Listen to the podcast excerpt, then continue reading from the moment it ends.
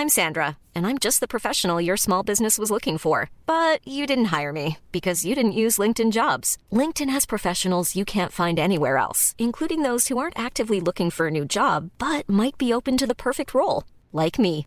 In a given month, over 70% of LinkedIn users don't visit other leading job sites. So if you're not looking on LinkedIn, you'll miss out on great candidates like Sandra. Start hiring professionals like a professional. Post your free job on linkedin.com/people today.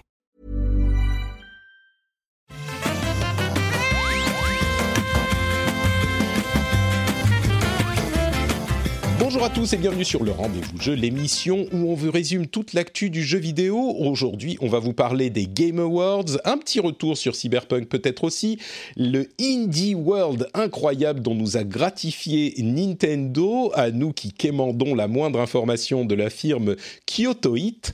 Et nous avons aussi euh, quelques news supplémentaires comme des changements dans Assassin's Creed Valhalla qui ne plaisent pas à tout le monde, ou encore l'arrivée de Stadia sur une plateforme euh, bien connue. Je suis Patrick Béja et aujourd'hui j'ai le plaisir de recevoir. Alors le plaisir, il est de recevoir l'un des deux invités. L'autre c'est Dany qui est là comme d'habitude. Comment ça va Dany? Tu es en forme? Eh bah écoute, c'est bien, mais je, je- je suis déçu parce que je pensais que le plaisir était euh, vraiment de me recevoir moi. Bah écoute, euh, Euh, disons J'avoue que que je suis un peu jaloux, mais bon, je comprends Je- aussi. Je, je- je crois que effectivement notre relation étant ce qu'elle est, Dany, tu sais à quoi t'attendre euh, de nos jours après après 25 ans. Il, il y a une certaine dose de rancœur qui s'est un, un immiscée Ah. dans, entre nous. Mais c'est normal. Toutes ces humiliations à Street Fighter que tu fait subir pendant euh, ces dizaines d'années, oui, je comprends. Je peux, je peux pas te le reprocher. Bon, la personne qui est bien plus sympathique, qui est là aussi, c'est Nicolas Verlet, alias Pouillot, euh, l'éminent, euh, j'allais dire nouveau, parce que pour moi, c'est encore tout frais, le, le nouveau rédacteur en chef de Gamecult. Comment ça va, Nicolas? Oui, c'est encore récent, mais c'est vrai que ça fait 18 ans euh, sur les 20 de Gamecult que j'y suis, donc euh, oui, ça fait un petit moment. Bah, ça va très bien, et vous? En pleine Bah, forme? Euh, Grande, grande forme, bien sûr. Euh, J'aimerais avoir plus de temps pour jouer à plus de choses, mais à part ça, tout va bien. Mais attends une seconde. C'est ce que j'allais dire. C'est- tu veux dire 18 ans sur les 20, ça veut dire que ça fait déjà deux ans euh, que Yukish est parti? Allô? Ouais, c'est fou. Oui, Je d'accord. l'ai senti passer, hein, cela dit. Oui, mais deux ans. Enfin, oui, moi je, moi, je t'aurais dit, mais ça fait à peu près six mois. Enfin bon, bref. Euh, d'accord. ouais. Très bien, bah donc euh, oui, bon, c'est plus tout à fait nouveau du coup. Euh, on, a un programme qui est quand même chargé et je suis content d'avoir euh, deux experts avec nous pour parler de tout ça et pour s'y retrouver. Avant, je voudrais tout de même remercier les auditeurs qui soutiennent le rendez-vous jeu. Vous le savez, c'est possible de le faire sur patreon.com slash rdvjeux. Et aujourd'hui, je remercie Babar, Mathieu Boucher, Pierre VM, Ubiridoff, Juliane, Vegas Vegas, Dutey, Xur, Vince, Adrien SDK, Francky et les producteurs qu'on remercie à chaque épisode, Bazou42, Lancelot Davizard et Chulrac. Merci à vous tous de soutenir l'émission. Si vous appréciez ce qu'on fait, peut-être que vous pourriez vous dire que euh, bah, ça serait sympa de soutenir sur patreon.com slash rdvjeux. Alors, euh, on a un programme chargé. On va vous parler euh, d'abord des Game Awards et de leur World Exclusive. Non, World Premiere. Je crois que c'est ça le, le terme officiel. Euh, bon, pas forcément besoin de rappeler ce que sont les Game Awards. euh, Peut-être qu'on va le faire rapidement. C'est une cérémonie qui se veut un petit peu les Oscars du jeu vidéo, forcément éclipsée par euh, les Game Cult Awards, mais ils essayent quand même.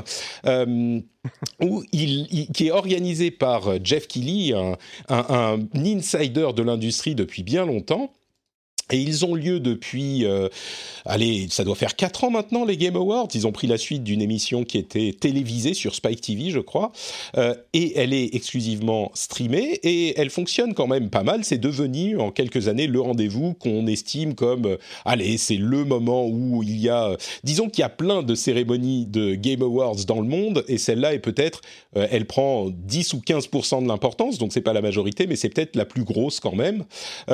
C'est une cérémonie où il y a des, des, des awards, effectivement, mais il y a aussi beaucoup d'annonces, et c'est un petit peu sur ça qu'on va se concentrer.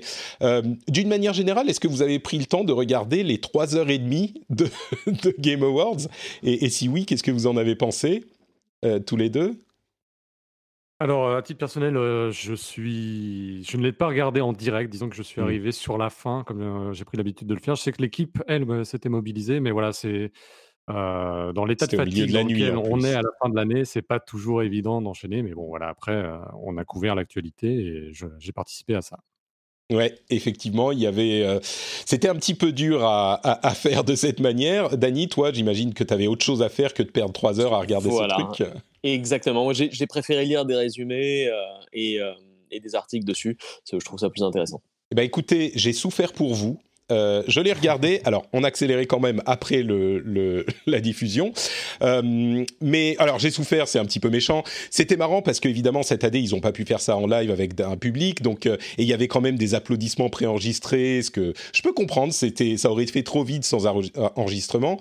Et puis c'était un petit peu le la fête du showbiz. Il y avait Gal Gadot, Tom Holland, Nolan North, d'autres personne. Il y avait Reggie qui est venu euh, dire bonjour. C'est marrant parce que Reggie Fils-Aimé, on le présente plus par son nom complet, on dit juste Reggie. C'est un petit peu, euh, je sais pas, c'est un petit peu comme Prince ou tu vois, c'est bon, c'est devenu un sigle Reggie. Euh, et puis tout le monde était là. Hey Jeff, comment ça va? Comment ça se passe? Très bien pour toi. Salut les gars. Alors je crois que c'était clairement préenregistré, mais bon, c'était marrant. Ça s'est plutôt bien passé dans l'ensemble. Le truc que je retiens surtout, c'est que les awards, c'était carrément le sideshow, quoi. Il y avait essentiellement des annonces de jeux et des trailers et des trucs comme ça. Et les awards, c'était... Euh, alors évidemment, il n'y avait pas les gens qui venaient sur scène pour faire leur discours, donc on peut comprendre qu'ils ont été un petit peu... Euh, qu'ils ont fait les choses différemment. Par webcam, c'est moins sexy. Mais il n'empêche, il y a des moments où c'était... Euh, on expédie un petit peu le prix du meilleur truc, et puis ensuite, on revient au world premiere et au pub. Donc c'était un peu particulier. Mais c'était pas trop mal. Oui, vas-y. Pour ceux, pour ceux qui l'ont suivi, euh, enfin, la rédaction, on a un petit peu débriefé là aussi, et euh, ils ont justement apprécié le fait que le rythme soit mené tambour battant, l'absence, on va dire, de discours est euh, liée au fait que voilà, les gens étaient à distance et que, et par conséquent, ça donnait un rythme beaucoup plus soutenu à la, au Game Awards. Alors après, oui, il y a ce côté un petit peu faux E3 slash kermesse slash cérémonie plus ou moins officielle, mais bah, ça reste un temps fort de, l'année désormais et c'est bien ancré au calendrier en mmh. plus. Donc, bah, c'est bien d'avoir une sorte de mini E3 qui vient conclure l'année, je pense, d'autant que ça offre beaucoup de perspectives pour 2021 et ça, c'est bien aussi. Bah, c'est sûr que je trouve que la comparaison à l'E3 est assez, euh, assez judicieuse. Euh, je l'avais fait moi-même dans ma tête également, donc euh, forcément elle est, elle est excellente. Mais c'est avec un E3 qui était un petit peu éparpillé cette année, et puis les circonstances difficiles qu'on a vécues en 2020, c'était un moment peut-être un petit peu plus encore que les années précédentes, euh, qui, qui comptait pour ça. Et, euh, et oui, donc c'était, il s'est clairement installé, et c'était plus le show et, les présentations, c'est devenu plus un E3 qu'un, c'est une excuse presque les awards. Et puis je pense qu'avec toute l'expérience emmagasinée tout au long de l'année, avec bah, il y a déjà eu le Summer Game Festival hein, que Jeff Kelly avait un petit peu mmh. animé et produit. Euh, voilà, je pense qu'ils ont un petit peu réfléchi à ce qui marche et ce qui marche moins bien, et du coup ils ont pu un petit peu écrémer et épurer euh, bah, tout ce qui concerne la présentation. Il n'y a pas de secret, ce qui marche, c'est les trailers. Donc, euh, d'ailleurs, entre parenthèses, à propos de World Premiere, j'ai oublié de le dire avant de, lancer, euh, de nous lancer dans les Game Awards. vous aurez dans la version téléchargeable de l'épisode, qui ne sera publié que vendredi très très tôt dans la matinée, un petit segment supplémentaire, possiblement en fin d'émission, dans lequel je vais vous parler d'un jeu dont je peux pas encore vous parler parce qu'on est sous NDA. Donc, l'épisode ne sera pas diffusé tout de suite, contrairement à ce que ce qu'on fait d'habitude. Là, je parle à la chatroom. Il sera diffusé, on va dire, 10 heures après son heure habituelle. Euh, mais il arrive et il y aura ce petit segment supplémentaire. Donc, euh, il sera ajouté à l'épisode. Bon, allez, euh, parlons justement des trailers et des annonces. Est-ce qu'il y en a que vous avez retenu plus que d'autres? Il y avait, je vois dans, dans mes notes, il y a une quarantaine de lignes d'annonces et qui sont seulement celles que j'ai retenues. Donc, vous voyez euh, ça a duré que trois heures, ils menaient la chose tambour battant. Imaginez s'ils avaient été un petit peu moins rapides. Euh, est-ce que des annonces vous ont plu particulièrement, vous ont intéressé? Peut-être, euh, on va donner la parole à, Daniel qui, a été, qui a été plus silencieux. Est-ce qu'il y a des trucs qui t'ont plu dans ces Game Awards? Quelques-unes. Alors, moi, je vais prendre un peu à contre-pied tout ce qui est super mainstream, etc. Mais alors bon, c'est assez mainstream en fait. Hein, mais j'aime pas du tout Super Smash.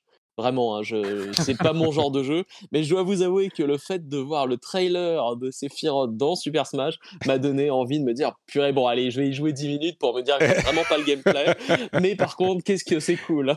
J'aime bien, j'aime bien Danny qui est vraiment un rebelle qui quand il veut aller à contre-pied de la consensualité, il choisit Smash Bros. Non non, le, le, contre-pied en fait, il vient, il, vient, il viendra plutôt sur le, le deuxième point. En fait. D'accord. Mais tu t'y attendras, moi les, les, annonces de. Ouais, vas-y. Attends attends, bah, sur sur Sephiroth c'était sans doute c'était l'ouverture du truc euh, et, et le l'internet a explosé à ce moment-là parce que dès qu'on parle de Smash, euh, voilà.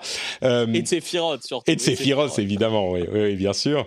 C'est hallucinant comment sur Smash ils sont vraiment arrivés à prendre autant de personnages de licence aussi variés, à les intégrer relativement bien dans le jeu pour avoir un gameplay qui reste toujours, à mon avis en tout cas, de, de débutants euh, équilibré. Et, euh, et c'est fantastique. Enfin, la, la, longévité la durée de vie de ce mmh. jeu, avec toutes ces annonces et ces DLC réguliers, c'est euh, un ouais. beau succès on comprend pourquoi ils disaient Everyone is here. Ils ont mis tous les personnages existants d'abord parce qu'ils avaient déjà les plans d'en ajouter de nouveaux et de, de partout. C'est oui. très malin. Euh, N'hésite pas à, à, ajouter quelque chose, Nicolas. Bien sûr, si, ce que je trouve hallucinant, ce que je trouve hallucinant sur euh, Sephiroth, et une fois encore, euh, bah, c'était le cas pour la plupart des annonces, c'est le respect infini avec lequel chaque nouvel entrant est euh, considéré. Enfin, je veux dire, les trailers, ils sont montés de main de maître avec énormément de, de, d'easter eggs à destination des fans.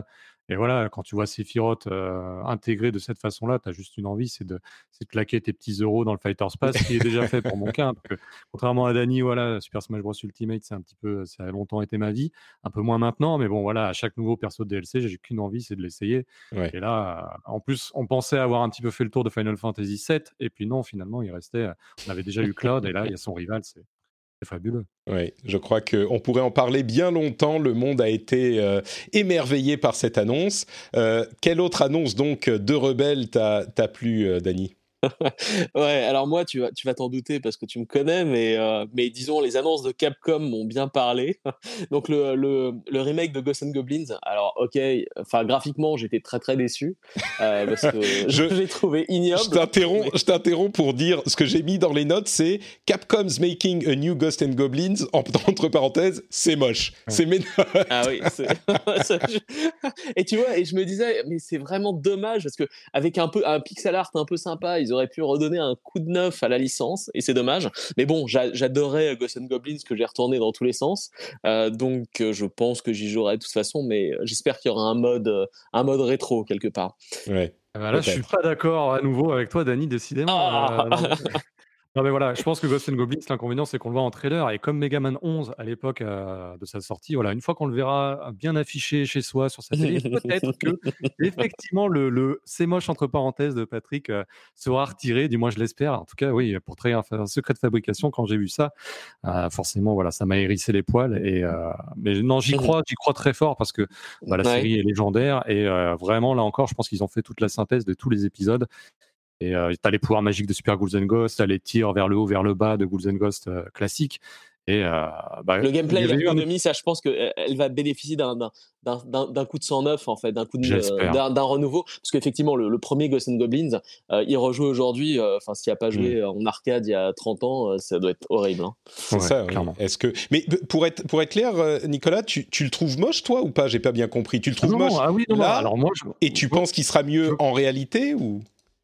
C'est exactement ça. Je pense mmh. que le trailer est vraiment est pas ouf. Euh, mmh. Après, on, on ça, ça, me fait, ça me rappelle un petit peu Ultimate Ghost and Goblin sur PSP qui avait des, des, trailers et des captures assez moches à l'époque. Et puis une fois que ça tournait, euh, bah c'était, euh, on sentait vraiment la patte, de, la patte de Capcom. Donc euh, j'ai confiance. Espérons. Moi, ce que ce que ce, ce que ça me rappelle, c'est ces vieilles animations, un petit peu comme c'est Monty Python en fait. Vous savez les, les animations de Monty Python avec les les petits trucs dessinés animés. Non, mais c'est un peu ce style, beaucoup mieux fait, mais bon, bref. Euh, quoi d'autre, quoi d'autre euh, Pouillot, toi, est-ce qu'il y a des choses qui t'ont parlé dans ces annonces? Bah ouais, moi j'ai bien kiffé Back 4 Blood. Ça me rappelle mes années Left 4 Dead, ah. Left 4 Dead 2 à, l'époque à ah. Gamecube. Ah. J'y crois très très fort. En plus, je crois qu'on peut déjà commencer un peu à y jouer euh, très prochainement, si ce n'est pas ce soir, demain.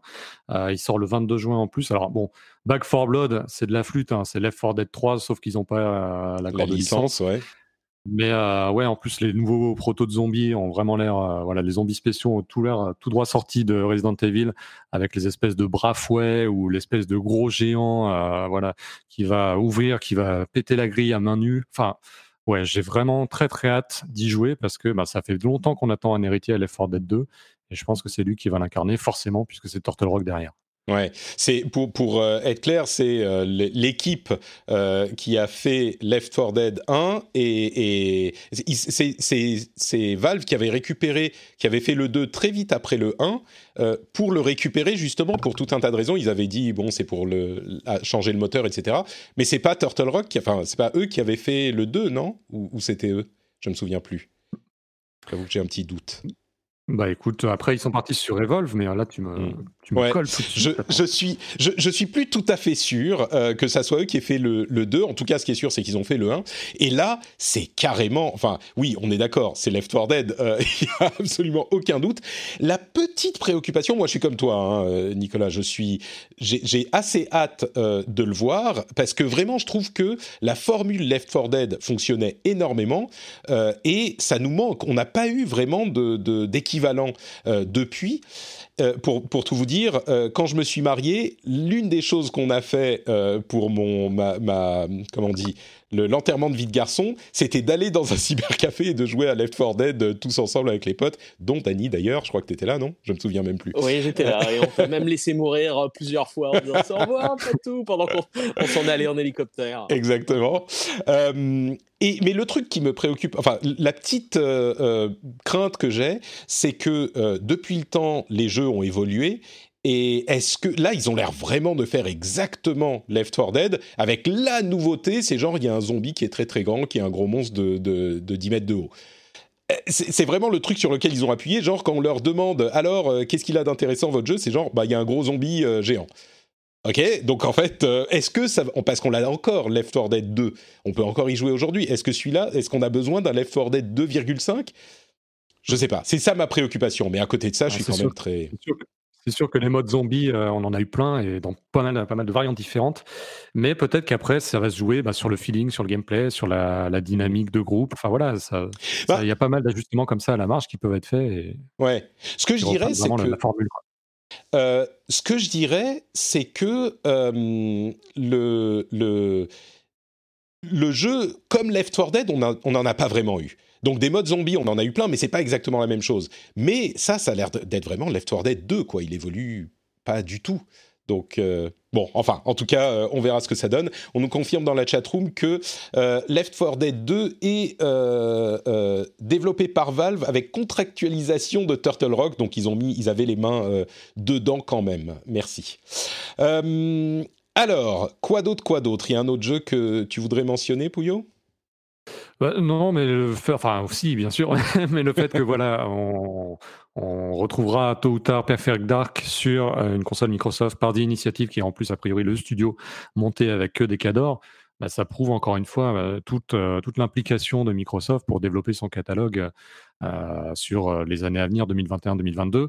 Et bon, alors après voilà, on sait que Perfect Dark Zero, ça n'avait pas été une grande réussite, mais je pense que désormais, voilà, il y a tout le savoir-faire en matière de FPS qui, va pouvoir, euh, qui va pouvoir infuser dans cette, euh, ce nouvel épisode.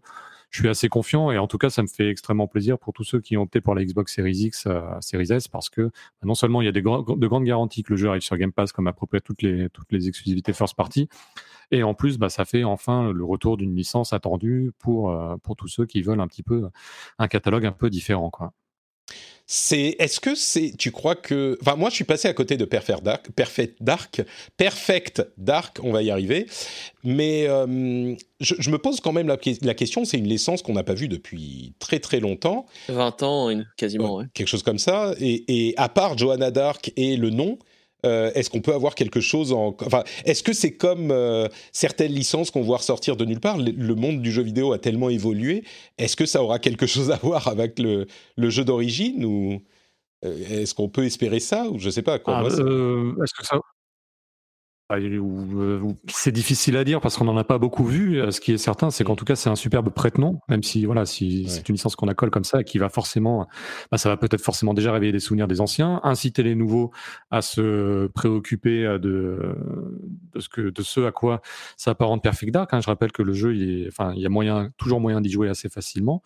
Et non, c'est une bonne chose une bonne chose. Et puis finalement, des licences first party euh, rayonnantes du côté de chez Microsoft, bah, c'est bien de, pouvoir compter dessus. Eh ben, on verra ce que ça donne. On n'a pas de, on a une date pour Perfect, pour, pour Perfect Dark. Perfect Dark, j'ai du mal avec ce nom.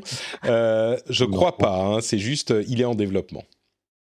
Euh, bah écoutez, vous avez réussi à passer entre les gouttes. Hein. Vous n'avez pas parlé, là effectivement, on voit l'aspect rebelle bah, du coup de Dany et de Puyo également. Euh, vous n'avez pas parlé de, BioWare euh, qui a quand même annoncé, euh, enfin, qui en a dit plus sur Mass Effect et sur euh, Dragon Age. Je vais commencer un tout petit peu par Dragon Age peut-être parce que, comment dire ce que je reprochais à ce type d'annonce euh, la dernière fois, c'était que euh, c'était l'année dernière, je crois, dans les Game Awards également, où ils étaient venus et ils avaient montré en gros euh, deux concept art et c'était fini. Là, ils ont montré un, euh, un film, euh, enfin une vidéo précalculée qui montre rien du tout du gameplay, qui dure une minute, et c'était fini aussi. Donc c'est vraiment pour dire on bosse dessus. Moi, ce genre d'annonce me, me plaît pas vraiment. J'aime bien avoir un minimum de gameplay, un petit minimum de, de détails en plus quand on voit ce genre de choses. Euh, sur Mass Effect, bah, on n'a pas eu de gameplay non plus, mais c'était un petit peu plus, un petit peu plus fourni. Avec, bah, c'était juste un teaser d'une minute et demie, mais au moins on pouvait voir allez, le truc qu'on retient, c'est que euh, il y avait deux galaxies dans le trailer, donc on peut imaginer qu'il y a la Voie lactée et Andromeda, et donc que cette suite sera une suite non pas juste à Mass Effect avec Mass Effect 3, mais euh, réunira également les, aspects narratifs euh, de Mass Effect Andromeda, qui est un petit peu le, le mal aimé de la série, encore plus que le 3. mais dans les deux cas, on n'a quand même eu quasiment aucune info. Moi, je trouve ça un petit peu, comment dire? Ouais, l'idée l'idée, c'est vraiment de rassurer les fans du studio, leur dire: «OK, on a merdé sur Anthem, on a merdé sur Andromeda, mais rassurez-vous, que ce soit Dragon Age ou Mass Effect, on prend les choses au sérieux, on vous glisse ici et là pas mal de références, bah, bah, pour vous mettre un petit peu dans dans l'ambiance. OK, les têtes pensantes sont parties, mais heu, il y a je sais pas si tu vu, il y a eu beaucoup de de noms, d'anciens de chez BioWare qui ont été, voilà, droppés comme ça pour dire, eh bien, rassurez-vous, Michael Gamble arrive, Derek Watts, euh, notre ancien concepteur artistique, eh bien, va faire son retour. Enfin voilà, il y a, vraiment cette volonté de rassurer les gens, je pense, même si, comme tu le dis, ça manque un petit peu de gameplay. Euh, mais ça, forcément, les projets sont sur les rails, mais quand est-ce qu'ils vont se concrétiser, ça reste toujours l'inconnu. Ouais, c'est même, enfin, c'est pas juste, même pas, enfin, il y a ni gameplay, ni détail, ni rien, on n'en sait rien. Ils auraient pu dire, euh, on les fait et c'était pareil. Moi, je, enfin, j'aime pas ce genre d'annonce, mais bon.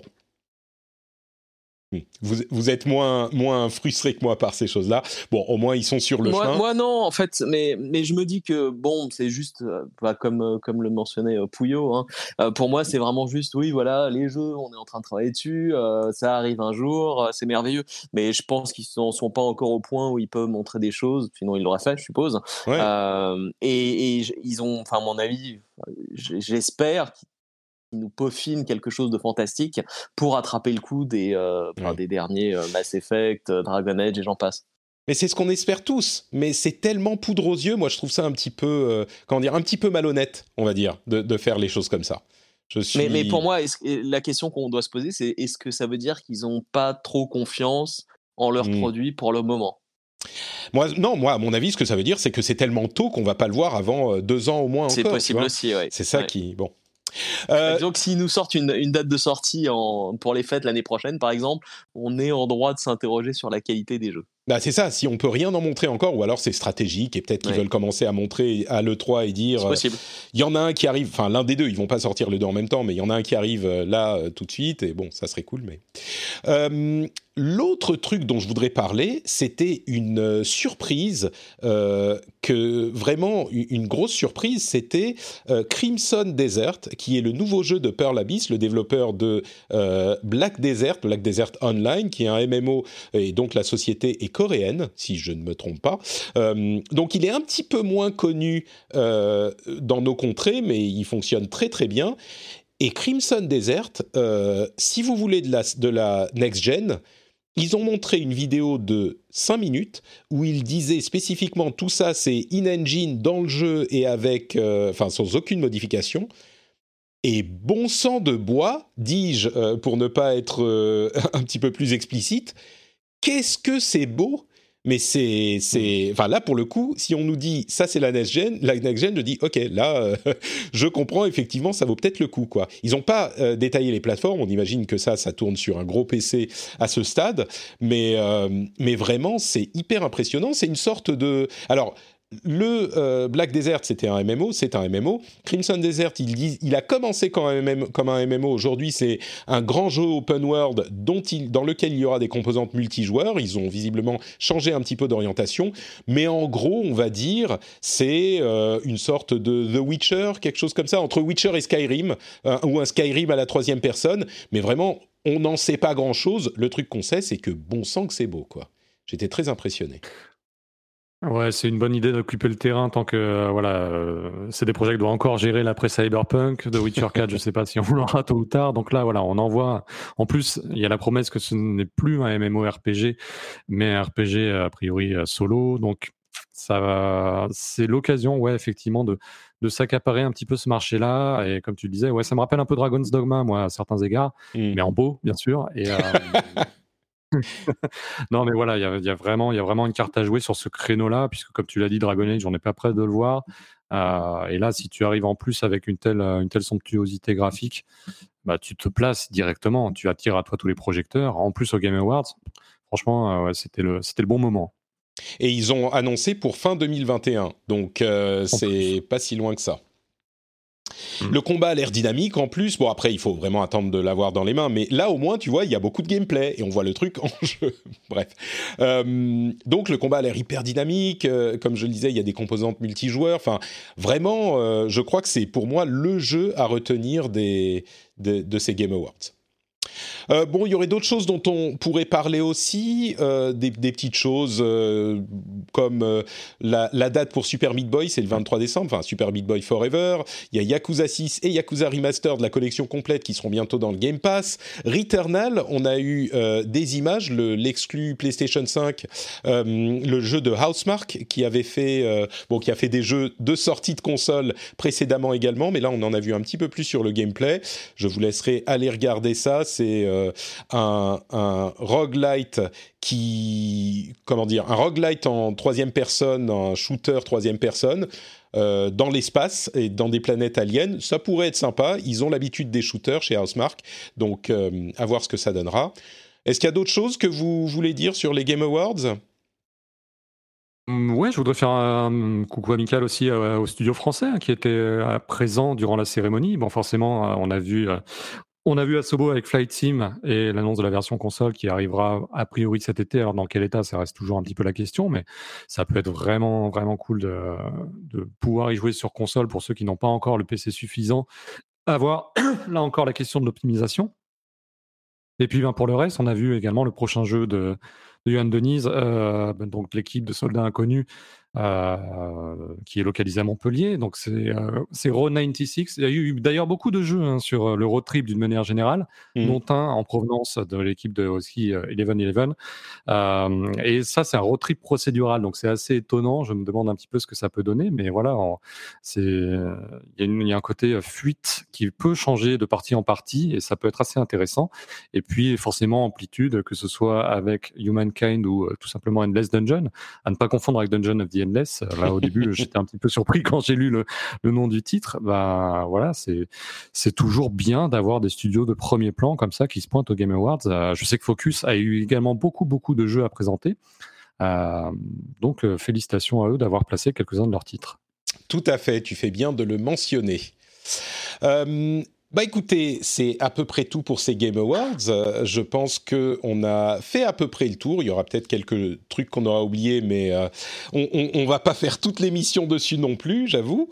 Euh, on va continuer avec d'autres news, mais avant ça, j'aimerais tout de même vous rappeler que le Rendez-vous Jeu est soutenu par ses auditeurs et vous pouvez vous aussi devenir un formidable soutien du Rendez-vous Jeu en passant par patreon.com slash rdv jeu, euh, c'est un moyen hyper simple de décider si vous allez donner euh, un euro, deux euros, trois euros au rendez-vous jeu euh, pour compenser, enfin pour montrer que vous appréciez cette émission. Quand vous entendez que, quand vous vous rendez compte que l'émission est sur votre app de podcast, bah, vous dites cool, mon trajet, j'allais dire en métro, mais peut-être qu'on prend pas trop le métro en ce moment, mais ma lessive, je vais la faire avec Patrick et ses amis dans les oreilles et ça va me faire passer un bon moment.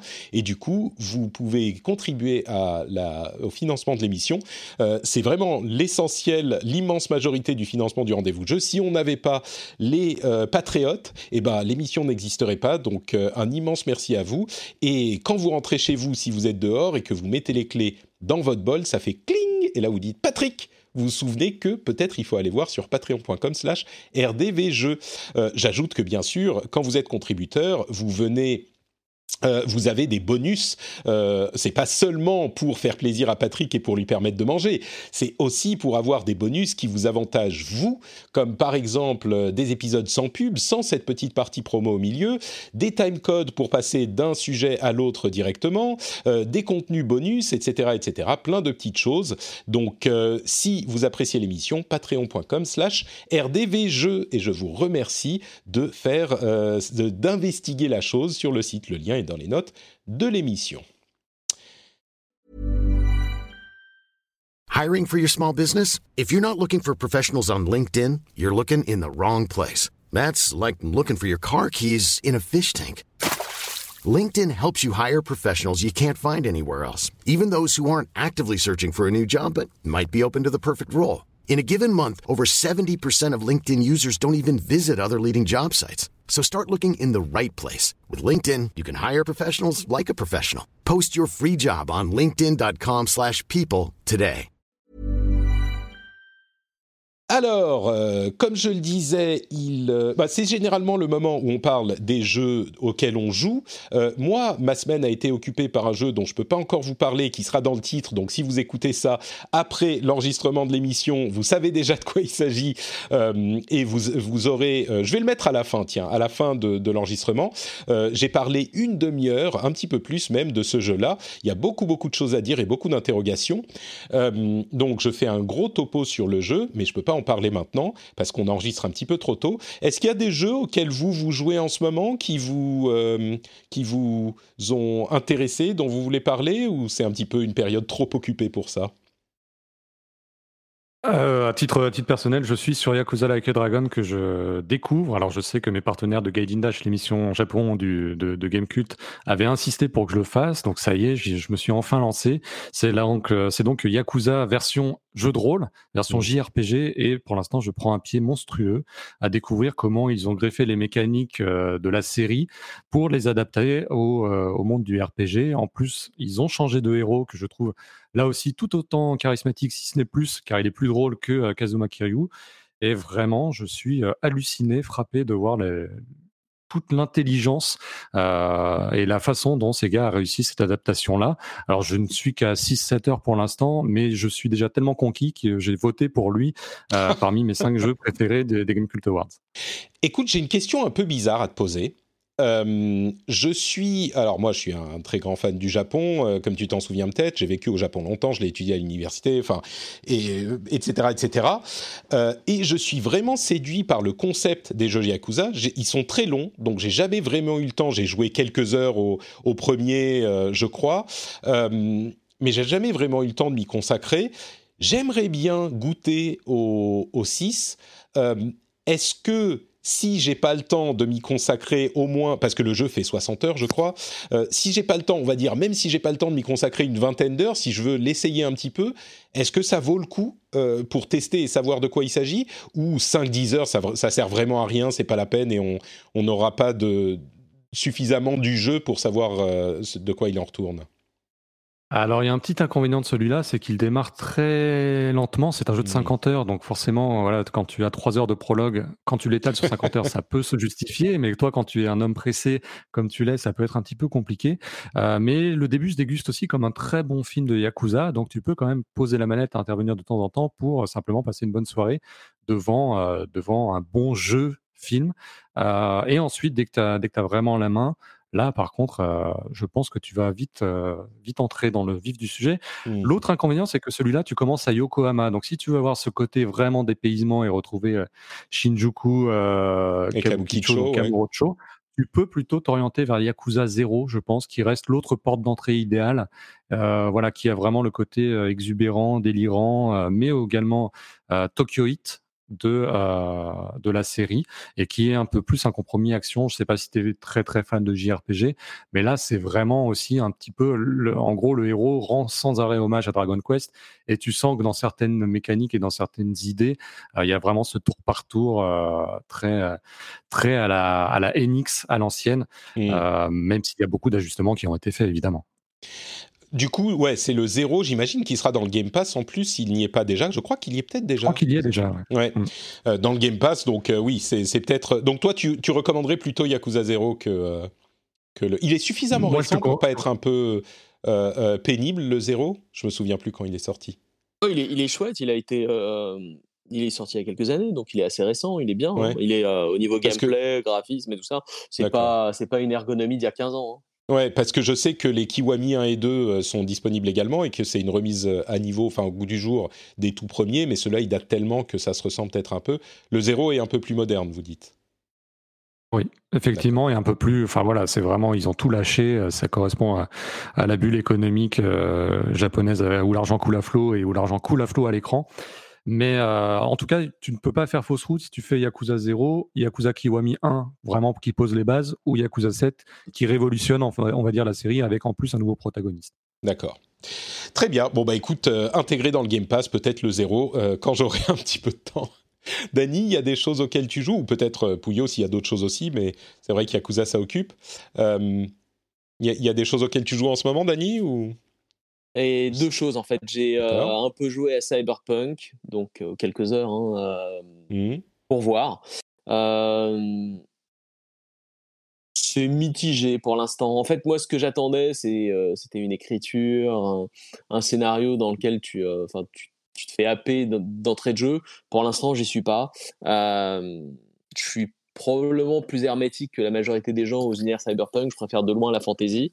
Euh, donc ça explique, ceci explique peut-être cela, mais j'aime pas trop aussi le, le gameplay qui est très très orienté FPS, action, euh, stealth, mmh. euh, avec quelques phases de shooting, mais avec des dégâts, etc. Donc quand tu fais des headshots et que tu as 18 points de dégâts, moi ça, ça me ça te sort du truc ça me, ça, me sort beaucoup beaucoup du truc. Euh, voilà. Donc bon je verrai si je continue ou pas. Pour mhm. l'instant je suis un peu déçu par rapport à Witcher par exemple. Euh, les, au niveau l'autre question euh, toi j'imagine que tu as un PC de, de la NASA comme tu aimes à le dire. Tu... Oui, ça compte pas malheureusement donc ouais c'est ouais. voilà en termes de performance c'est ouais. c'est pas une PS4 D'accord. Euh, ok, donc bon, mitigé, euh, pas catastrophé, j'ai l'impression, mais ça a pas l'air d'être ton truc. Euh, c'est quand même la claque, la claque graphique? Euh, ça, tu, tu, confirmes? Il est, il est très beau, oui, oui, je confirme, il est très très beau. Mm. Et, euh, et j'imagine que même, tu vois, là en ce moment, on est ok, oui, c'est bien d'avoir des PC avec des super cartes graphiques, mais je pense que dans deux ou trois ans, quand il y aura eu des optimisations, des nouvelles générations de cartes, etc., ça va être euh, encore mieux. Et donc, ouais, ouais, ouais c'est magnifique. ça, il n'y a rien à dire dessus. Mais bon, Witcher, Witcher 3 à l'époque était déjà incroyable. Hein.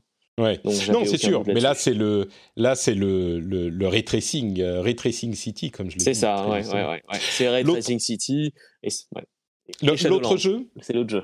Ah, Shadowlands. On, a, on a un peu, on a un peu, euh, euh, comment dire, euh, pas rendu justice à Shadowlands. Moi, j'y joue pas vraiment. J'ai fait quelques heures, donc on n'en a pas trop parlé. Et, et du coup, qu'est-ce que t'en penses? Toi, t'as eu tes, tes hauts et tes bas avec World of Warcraft. Évidemment, il y a eu des moments où tu étais euh, complètement immergé dans le jeu, et puis des moments où tu as beaucoup moins joué, voire pas du tout. Comment elle est cette QV 2020 euh, du jeu?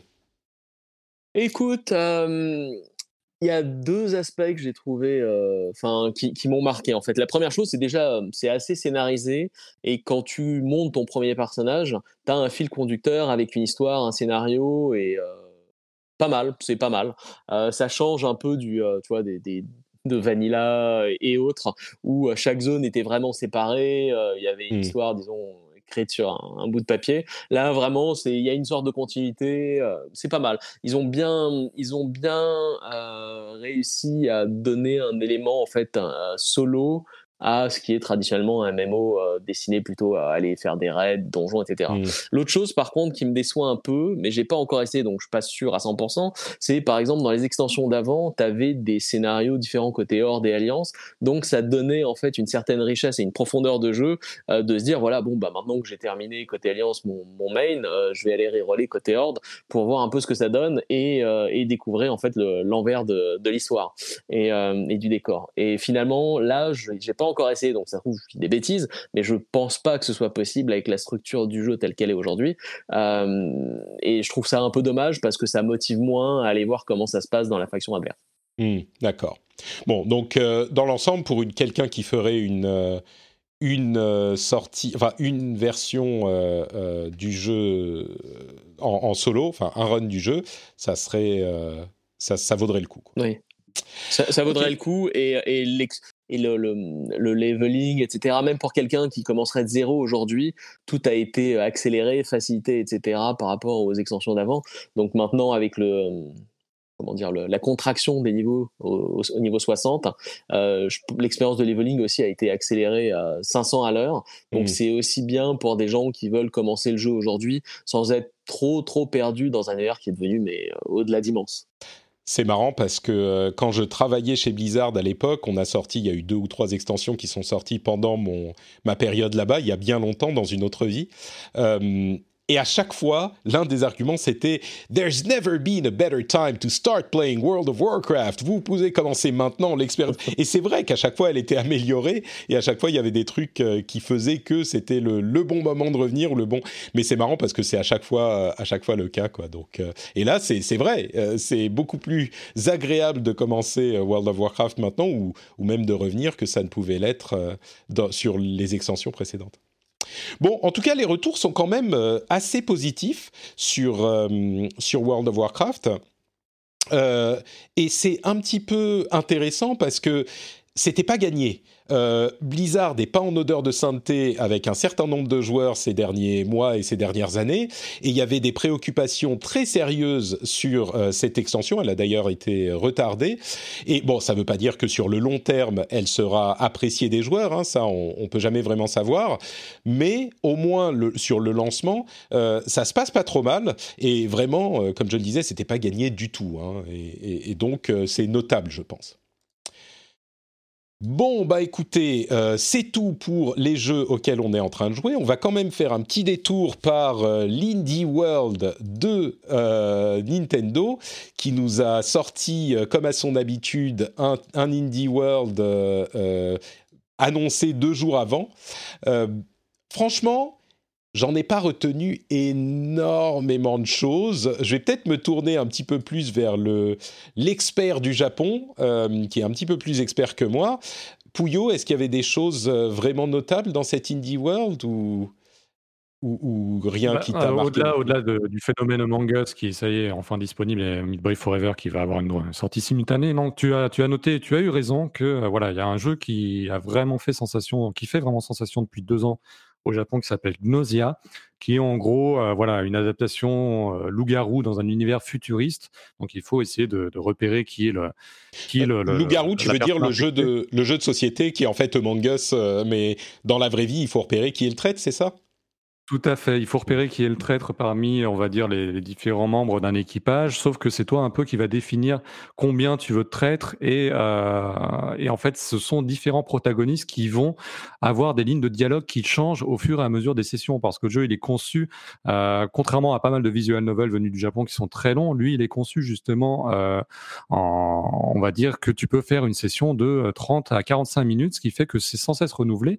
Et au fur et à mesure, non seulement tu vas creuser la personnalité des différents personnages, un petit peu comme il y a des jeux comme ça, comme Danganronpa. Je sais pas si si oui, oui, bien très sûr. familier, mais voilà, c'est vraiment un super visual novel. et du coup, au fur et à mesure des parties, non seulement tu vas creuser la personnalité, mais ton protagoniste, lui, va également s'enrichir de points d'expérience qui vont lui permettre de débloquer de nouvelles lignes de dialogue. Et cette formule-là, que ce soit bah, sur, sur Switch, hein, où il a vraiment explosé, mais également sur mobile, bah, ça a trouvé un véritable écho. Gnosia, c'est vraiment une marque maintenant là-bas. Et, mais attends, mais Excuse-moi, Nicolas, je, je, suis pas sûr de comprendre le concept. C'est un jeu où c'est un jeu solo qui est une sorte de roguelite où on va refaire la séquence de quelques jours, euh, ou je sais pas, la séquence de combien de temps elle dure, plusieurs fois. Il y, a un côté, il y a un côté un peu un jour sans fin. Mmh. Il y a un côté un jour sans fin, tu es, tu es justement enfermé dans une boucle temporelle et euh, c'est un roguelite slash euh, roman visuel. Donc voilà, en gros, tu vas, tu vas effectivement euh, être confronté. Alors c'est quelque chose d'assez statique, hein, comme les visual novels, ce sont des illustrations, sauf qu'à un moment ou à un autre, le visage de ton interlocuteur risque de changer si tu repères que c'est lui, donc le gnosia, on va dire la, menace qui est dans le vaisseau. Et, et voilà, tu vas jouer un petit peu sur les caractères au fur et à mesure, mmh. tu vas un petit peu connaître la façon dont ils réagissent, et c'est ça qui va te permettre d'identifier à travers les réactions, eh bien, qui est le traître ou non. Et, du coup... à titre personnel, j'ai jamais joué, mais je suis vraiment euh, curieux du concept. Mmh. Du, coup, il y a un coupable, et une fois qu'on a réussi à trouver de qui il s'agissait, le jeu est terminé. C'est, il y a un, plusieurs coupables, puisque c'est toi qui vas, entre guillemets, déterminer le nombre d'intrus. Ah d'accord. Et ensuite, c'est à toi de les, de les, de les, débusquer, entre guillemets. Ok, c'est un concept un petit peu étrange, mais donc on peut jouer plusieurs fois. C'est pas juste euh, on fait l'histoire et ah quand bah, on a... Il est pensé il est pensé pour la rejouabilité euh, mmh. d'un bout à l'autre du système. Ah, c'est intéressant, hein, ça a l'air euh, assez intriguant. Je suis pas sûr que ça soit mon truc, mais je crois que c'était effectivement le jeu qui a fait, euh, qui était un petit peu bah, le plus intéressant de cette indie world. je sais pas s'il y a vraiment eu d'autres choses. Pareil, Super Meat Boy Forever arrive le 23 sur Switch. Among Us, comme tu disais, arrive sur Switch. À part ça, autre chose de notable, j'ai pas l'impression. Ah, bah, il y a Grindstone hein, qui a eu beaucoup de, qui a eu son petit succès chez nous euh, quand il est arrivé sur l'Apple Arcade. Et là, c'est euh, voilà, c'est bien de l'avoir. C'est une forme de puzzle game, voilà, où tu vas tracer toi-même des enchaînements directement sur l'écran. Et je sais que quand il est arrivé sur l'Apple Arcade, Gotos, par exemple, a vraiment été accro pendant quelques mmh. semaines. C'était vraiment son plaisir, son petit plaisir quotidien. Quoi. Je suis d'accord. Euh, Grindstone, j'y ai pas mal joué aussi, et c'est une sorte de, match 3, mais pas vraiment, avec un personnage qui se déplace sur une grille et qui casse des trucs. Euh, c'est assez, assez intéressant. Euh, mais oui, il était déjà sur Apple Arcade. Il y a Calico. Oui, vas-y. J'ai failli oublier surtout Cyber Shadow, hein, qui est, voilà, on va mmh. dire, encore un héritier Ninja Gaiden slash euh, Megaman slash Contra, un petit peu comme The Messenger pouvait l'être. Sauf que là, ça a l'air un petit peu plus axé action. Et euh, bah, j'ai vraiment hâte euh, enfin de pouvoir m'y essayer, parce que ça fait un petit bout de temps qu'on le suit. Hein. Il y a pas mal de fans de Ninja Gaiden. Et voilà, cette esthétique pixel art dérivée de la NES, nous, ça nous parle beaucoup. Et, il arrive fin janvier déjà. Donc, c'est, enfin, déjà, ça fait longtemps qu'on l'attend. mais c'est cool de, de, le voir. En plus, j'ai vu, il y a des petits satellites qui reprennent les personnages de Hollow Knight. Donc euh, l'affiliation est toute trouvée, je pense. Hmm. Il est, oui, clairement, euh, c'est très très NES, hein, euh, Cyber, ah Cyber, Shadow. et il y a deux jeux avec des chats. Il y a Fist of Fluffs, qui est un jeu de combat avec des chats, et Calico, qui est un jeu, c'est un jeu de, de, de 4 cafés, je crois, je sais plus, un truc du genre. bon, c'est pour les amateurs de chats, il y a de quoi faire. Euh, bah, je crois que c'est tout pour l'Indie World. On va quand même évoquer euh, Cyberpunk et la suite des controverses euh, qui ne se sont évidemment, c'est pas qu'elles se sont pas arrêtées, mais c'était évident que ça allait continuer à être discuté. Il y a eu un, un appel des investisseurs non prévu qui a été lancé en raison de la sortie mouvementée de Cyberpunk 2077 l'essentiel du problème, on peut critiquer la version PC, euh, mais évidemment l'essentiel du problème vient des versions PS4 et Xbox One euh, qui tournent très très mal sur les consoles de base. Euh, je crois que la plupart des testeurs sont, ont été assez horrifiés de constater ça. Je me souviens que même 87 sur sur jeuxvideo.com qui avait adoré le jeu en version PC, enfin qu'il a vraiment beaucoup aimé, il lui a mis 17 en version PC, il lui a mis je crois 7 en version euh, PS4 Xbox. Euh, mais dans l'ensemble, les, notes, si ça veut dire quelque chose, les notes, elles sont de cet ordre-là. C'est genre 5, 7 sur 20. Euh, oui, c'est pas sur 10, hein, c'est sur 20 dont on parle. et donc, on a eu un call des investisseurs avec le président Adam Kizinski. Et c'était un petit peu lunaire, je trouve, ce qui s'y est dit.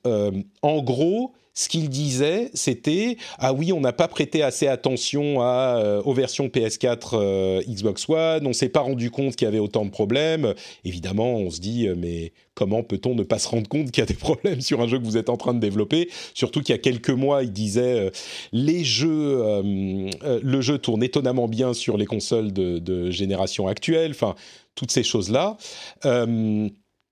Et puis le, le donc ils ont dit qu'ils allaient travailler dessus évidemment. Ils se sont fendus d'un message sur Twitter euh, comme je le prévoyais dans ma review sur YouTube sans avoir joué au jeu.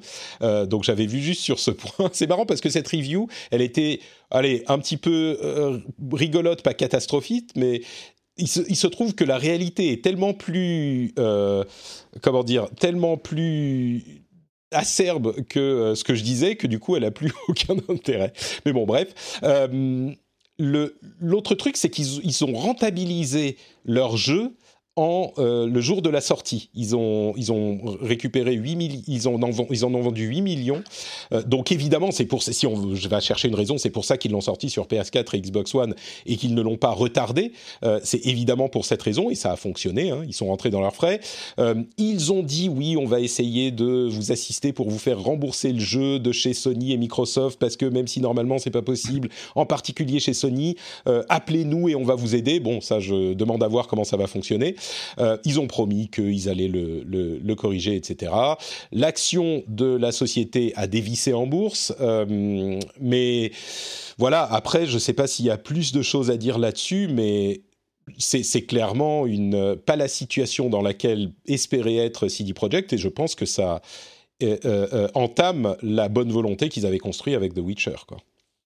Ouais, non, mais là, c'est vraiment, c'est vraiment la totale. Hein. Tu as, fait un long résumé, mais c'est hallucinant de voir un tel, un tel comportement de voyou, hein, sincèrement. Euh, quand ton jeu est déjà rentable, tu es développeur et tu ne vois même pas que la version euh, PS4 et Xbox One, soi-disant, euh, est, complètement à la ramasse. En plus, ils ont dit qu'ils étaient en train de bosser sur ces versions console à la toute dernière minute et donc il, leur a été impossible de les fournir aux testeurs alors qu'elles sont pressées. Alors, je veux bien qu'il y ait des patchs Day One et compagnie, mais euh, voilà, ça fait un moment que les gens peuvent se la procurer dans le commerce s'ils sont un petit peu débrouillards. Non, c'est vraiment, c'est vraiment, c'est vraiment scandaleux un tel comportement. Et j'espère surtout que les joueurs auront bonne mémoire quand un jour ils vont annoncer sans doute The Witcher 4 ou euh, quelque chose qui a trait à cet univers-là. Euh, que voilà, les gens auront suffisamment de distance critique et euh, de, rappel cognitif pour faire attention à ce qu'ils vont voir, parce que la façon dont a été traité Cyberpunk depuis le début, je pense qu'il y aura des post-mortem qui vont être très très délectables à lire mais c'est vraiment du foutage de gueule de A à Z, quoi. Vraiment. Euh, franchement, moi, j'ai tendance à dire ah, la question du, des, des précommandes, par exemple. Les précommandes, généralement, on sait à quoi s'attendre et, tout le monde dit faut pas précommander, faut pas précommander. C'est vrai, sauf si vous savez que vous le voulez de toute façon et que même s'il y a des bugs, des trucs, ça vous gêne pas. Sur Cyberpunk, c'est l'une des seules fois de ma vie que je dirais. Bah là, oui, non, c'était, il y avait sur la version PS4 et Xbox euh, spécifiquement, il y avait, il y avait tromperie quoi. Enfin, pas tromperie, mais c'était tellement gros. J'ai rarement vu une euh, une version buggée qui était aussi buggée. Des versions buggées, il y en a tout le temps, mais généralement c'est jouable, c'est c'est, tu peux excuser le truc. Là, c'était vraiment euh, vraiment clairement tromperie sur la marchandise, vraiment. D'ailleurs, je suis surpris qu'il n'y ait pas encore eu de class action. bah, c'est de. Pardon, vas-y, vas-y. Non, mais je suis surpris qu'il n'y ait vraiment pas eu d'autres, plus de mouvements. enfin, oui, effectivement, les gens sont indignés sur Twitter, mais on n'en est qu'au stade de l'indignation. Euh, alors, euh, en plus, euh, étant donné que le jeu est déjà rentable, il n'y a même pas de punition. Oui, effectivement, la bourse dévisse un petit peu, même beaucoup, mais je trouve que c'est le, plus, le plus grave, et j'espère que c'est ça qui aura un retentissement, c'est là, comme tu le disais, le lien de confiance qui a été brisé. Je veux dire, c'est des projets qui avaient quand même l'image d'un studio qui pense avant tout aux joueurs, qui leur fournit tous les DLC gratuitement, euh, qui a vraiment cet esprit de, rebelle, de frondeur, ne serait-ce que qu'avec GOG. D'ailleurs, hier, on, s'en est aperçu, euh, GOG qui retire euh, de la vente Devotion euh, quelques heures après sa mise en ligne. Bah, pareil, ça dénote d'un changement d'attitude et d'un changement de discours qui est qui va vraiment à l'encontre de la communication établie depuis plusieurs années. Et euh, bah, j'espère que ce sera ça le plus douloureux pour eux, mais je pense que là, ils sont actuellement en train de nager dans leur piscine de millions. Ils font cravacher les équipes pour justement fournir les patchs euh, en temps et en heure. Je crois qu'il y a deux, deux grandes euh, dates qui sont janvier et février. Je n'ose imaginer le temps de développement qu'il faut justement pour les tenir. Il y a le multijoueur qui doit arriver, donc il y aura une, forcément une relance de communication derrière pour les versions, à la fois pour le multi et à la fois pour les optimisations PS5, Xbox Series X. Euh, je, enfin, vraiment, les mots, les bras m'en tombent, quoi. Mais, euh, mais je, même... je, pense que le, le, moyen, tu vois, de, pour, pour les clients de, de protester contre ça, c'est de demander tout simplement les remboursements et de faire le maximum pour essayer de se faire rembourser, quitte à euh, racheter le jeu dans un an à moitié prix quand, quand il fonctionnera peut-être mmh. correctement. Bah, le problème, c'est que... il faut que ça arrive en masse. Bien sûr, le problème, et on parle déjà, on commence à parler de class action aux États-Unis. Hein, je pense que ça va se produire, mais même ça, généralement, c'est pas non plus un, truc qui fait. Enfin, en regardant les choses logiquement, CD Projekt, euh, ça leur, ça affecte leur, euh, leur comment dire, leur euh, euh, ouais, leur crédibilité, leur, leur street cred, leur brand recognition, leur brand value. mais ils n'avaient pas d'autre choix. S'ils n'avaient pas sorti Cyberpunk c'est pas que je me fais l'avocat du diable dans ce cas-là, mais logiquement, s'ils l'avaient pas sorti sur PS4 et Xbox One, ils auraient manqué, je sais pas, même 30 ou 40% de leur vente parce que les gens qui l'auraient acheté maintenant l'auraient pas acheté plus tard. Euh, c'était, c'est un petit peu un hold-up, mais c'est, c'est, pas très honnête, mais c'était inévitable, je crois. Et pour moi, effectivement, la chose qui va, euh, qui doit se passer, c'est que bah, l'image qui était, à mon sens, comme je l'ai dit à de nombreuses reprises, euh, injustement dorée de CD Projekt parce qu'il y a plein d'autres choses que les gens prennent souvent pas en compte, bah, elle va être affectée. Euh, et, c'est la, je crois, la seule chose qu'on peut réalistiquement espérer. Pourquoi? Parce qu'effectivement, il y a eu toutes ces précommandes. Là, sur le coup, c'est rare que je dise ça, mais sur le coup, il n'aurait pas vraiment pas fallu précommander. on parle spécifiquement des versions PS4 et Xbox One, hein, qui tournent sur PS4 et sur Xbox One. Sur les consoles next-gen, elles tournent mieux, les textures se chargent plus vite, etc. Et il y a plein de problèmes, plein de bugs et plein de choses dont on peut parler. On en a parlé euh, sur la version PC, mais on parle, je crois qu'on sera tous d'accord, spécifiquement de la version PS4 et Xbox One, qui représente l'essentiel des ventes, j'imagine. Mais bon, bref, c'est décevant, c'est clairement décevant. Mais même en termes de roleplay, euh, déjà je rejoins tout ce qu'a dit Dany euh, tout, à l'heure, parce que effectivement j'ai pris quelques heures aussi pour y jouer, au moins pour voir un petit peu de quoi il retournait. Et euh, bon, comme, comme il le disait, toute la partie stat, toute la partie je fais un headshot et ça tue pas, bon, ça me sort un petit peu forcément du truc. Mais il y y avait quand même la vraie promesse d'offrir du roleplay hyper développé. Et en fait, on s'aperçoit qu'on est plus sur un axe Watch Dogs première personne que sur quelque chose vraiment qui permette d'avoir ces, choix, ce gameplay choix conséquences, euh, tel qu'on nous l'avait vendu. En fait, c'est ça le problème, c'est qu'on nous a vendu vraiment une, espèce de une espèce de monde cyberpunk incarné et finalement quand tu te promènes dedans c'est ouais. as l'impression d'être vraiment le spectateur plus que l'acteur je suis d'accord. Euh, je dirais que sur ce point, euh, c'est peut-être pas le jeu qu'on attendait, mais ça arrive souvent qu'il y ait des jeux qui soient pas exactement ce qu'on attendait, et ça peut être un bon jeu quand même.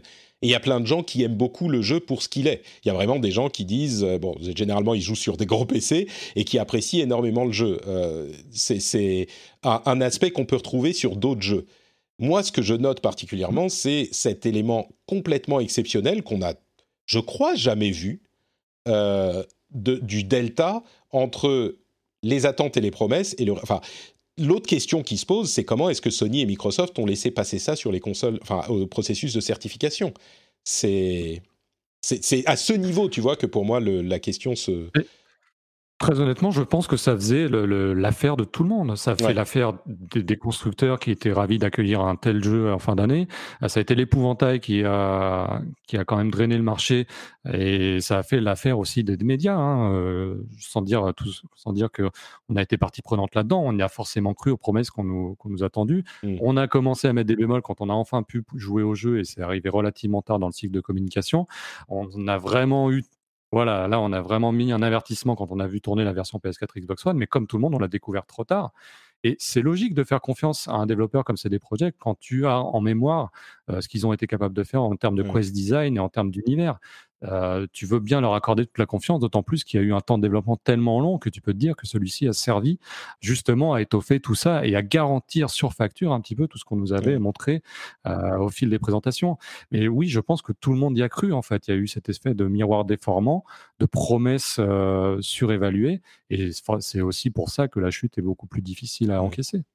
Et, et j'ajouterais que le, comment dire certains pourraient entendre ça et dire ah bah voilà les médias devraient pas faire confiance. Mais c'est pas aussi simple. Il n'y avait pas de raison de pas faire confiance. Tu peux pas casser toutes les règles à chaque fois juste pour le principe que euh, là ça c'est alors il y avait effectivement des signes un petit peu euh, euh, dont peut-être à, fortiori on se rend compte qu'on aurait dû y faire plus attention, mais ce genre de choses, vraiment, je souligne à quel point c'est exceptionnel. J'ai jamais vu un truc comme ça. Et encore une fois, sur les versions PS4 et, Xbox, j'ai jamais vu un truc comme ça. Une, telle euh, différence même pour des jeux comme Fallout qui étaient euh, plein de bugs, même pour un jeu comme Avengers qui était hyper décevant, on savait plus ou moins à quoi s'attendre. Il y avait eu des bêtas, il n'y a pas eu cette, euh, cette euh, j'ai presque envie de dire manipulation, parce que le fait qu'ils euh, parlent de la version PS4 et disent ah ouais elle tourne bien, qu'ils le montrent pas, c'était sciemment fait. Et, donc c'est je, pense que il y a eu une situation qui était hors norme, exceptionnelle et qui dont on voit les résultats maintenant, mais mais moi, je n'irai pas jusqu'à dire, tu, disais un petit peu, enfin, tu, étais presque en train de faire une sorte de mea culpa, euh, euh Pouillot. Moi, je trouve que c'est pas euh, dans, vers les médias que réside la faute. C'est CD Projekt qui a trompé et qui a abusé de la confiance qu'ils ont acquis à ce niveau-là. Et, ça, n'arrive quasiment jamais de cette manière. Les, généralement, on te, on te télégraphe un petit peu le truc, plus ou moins.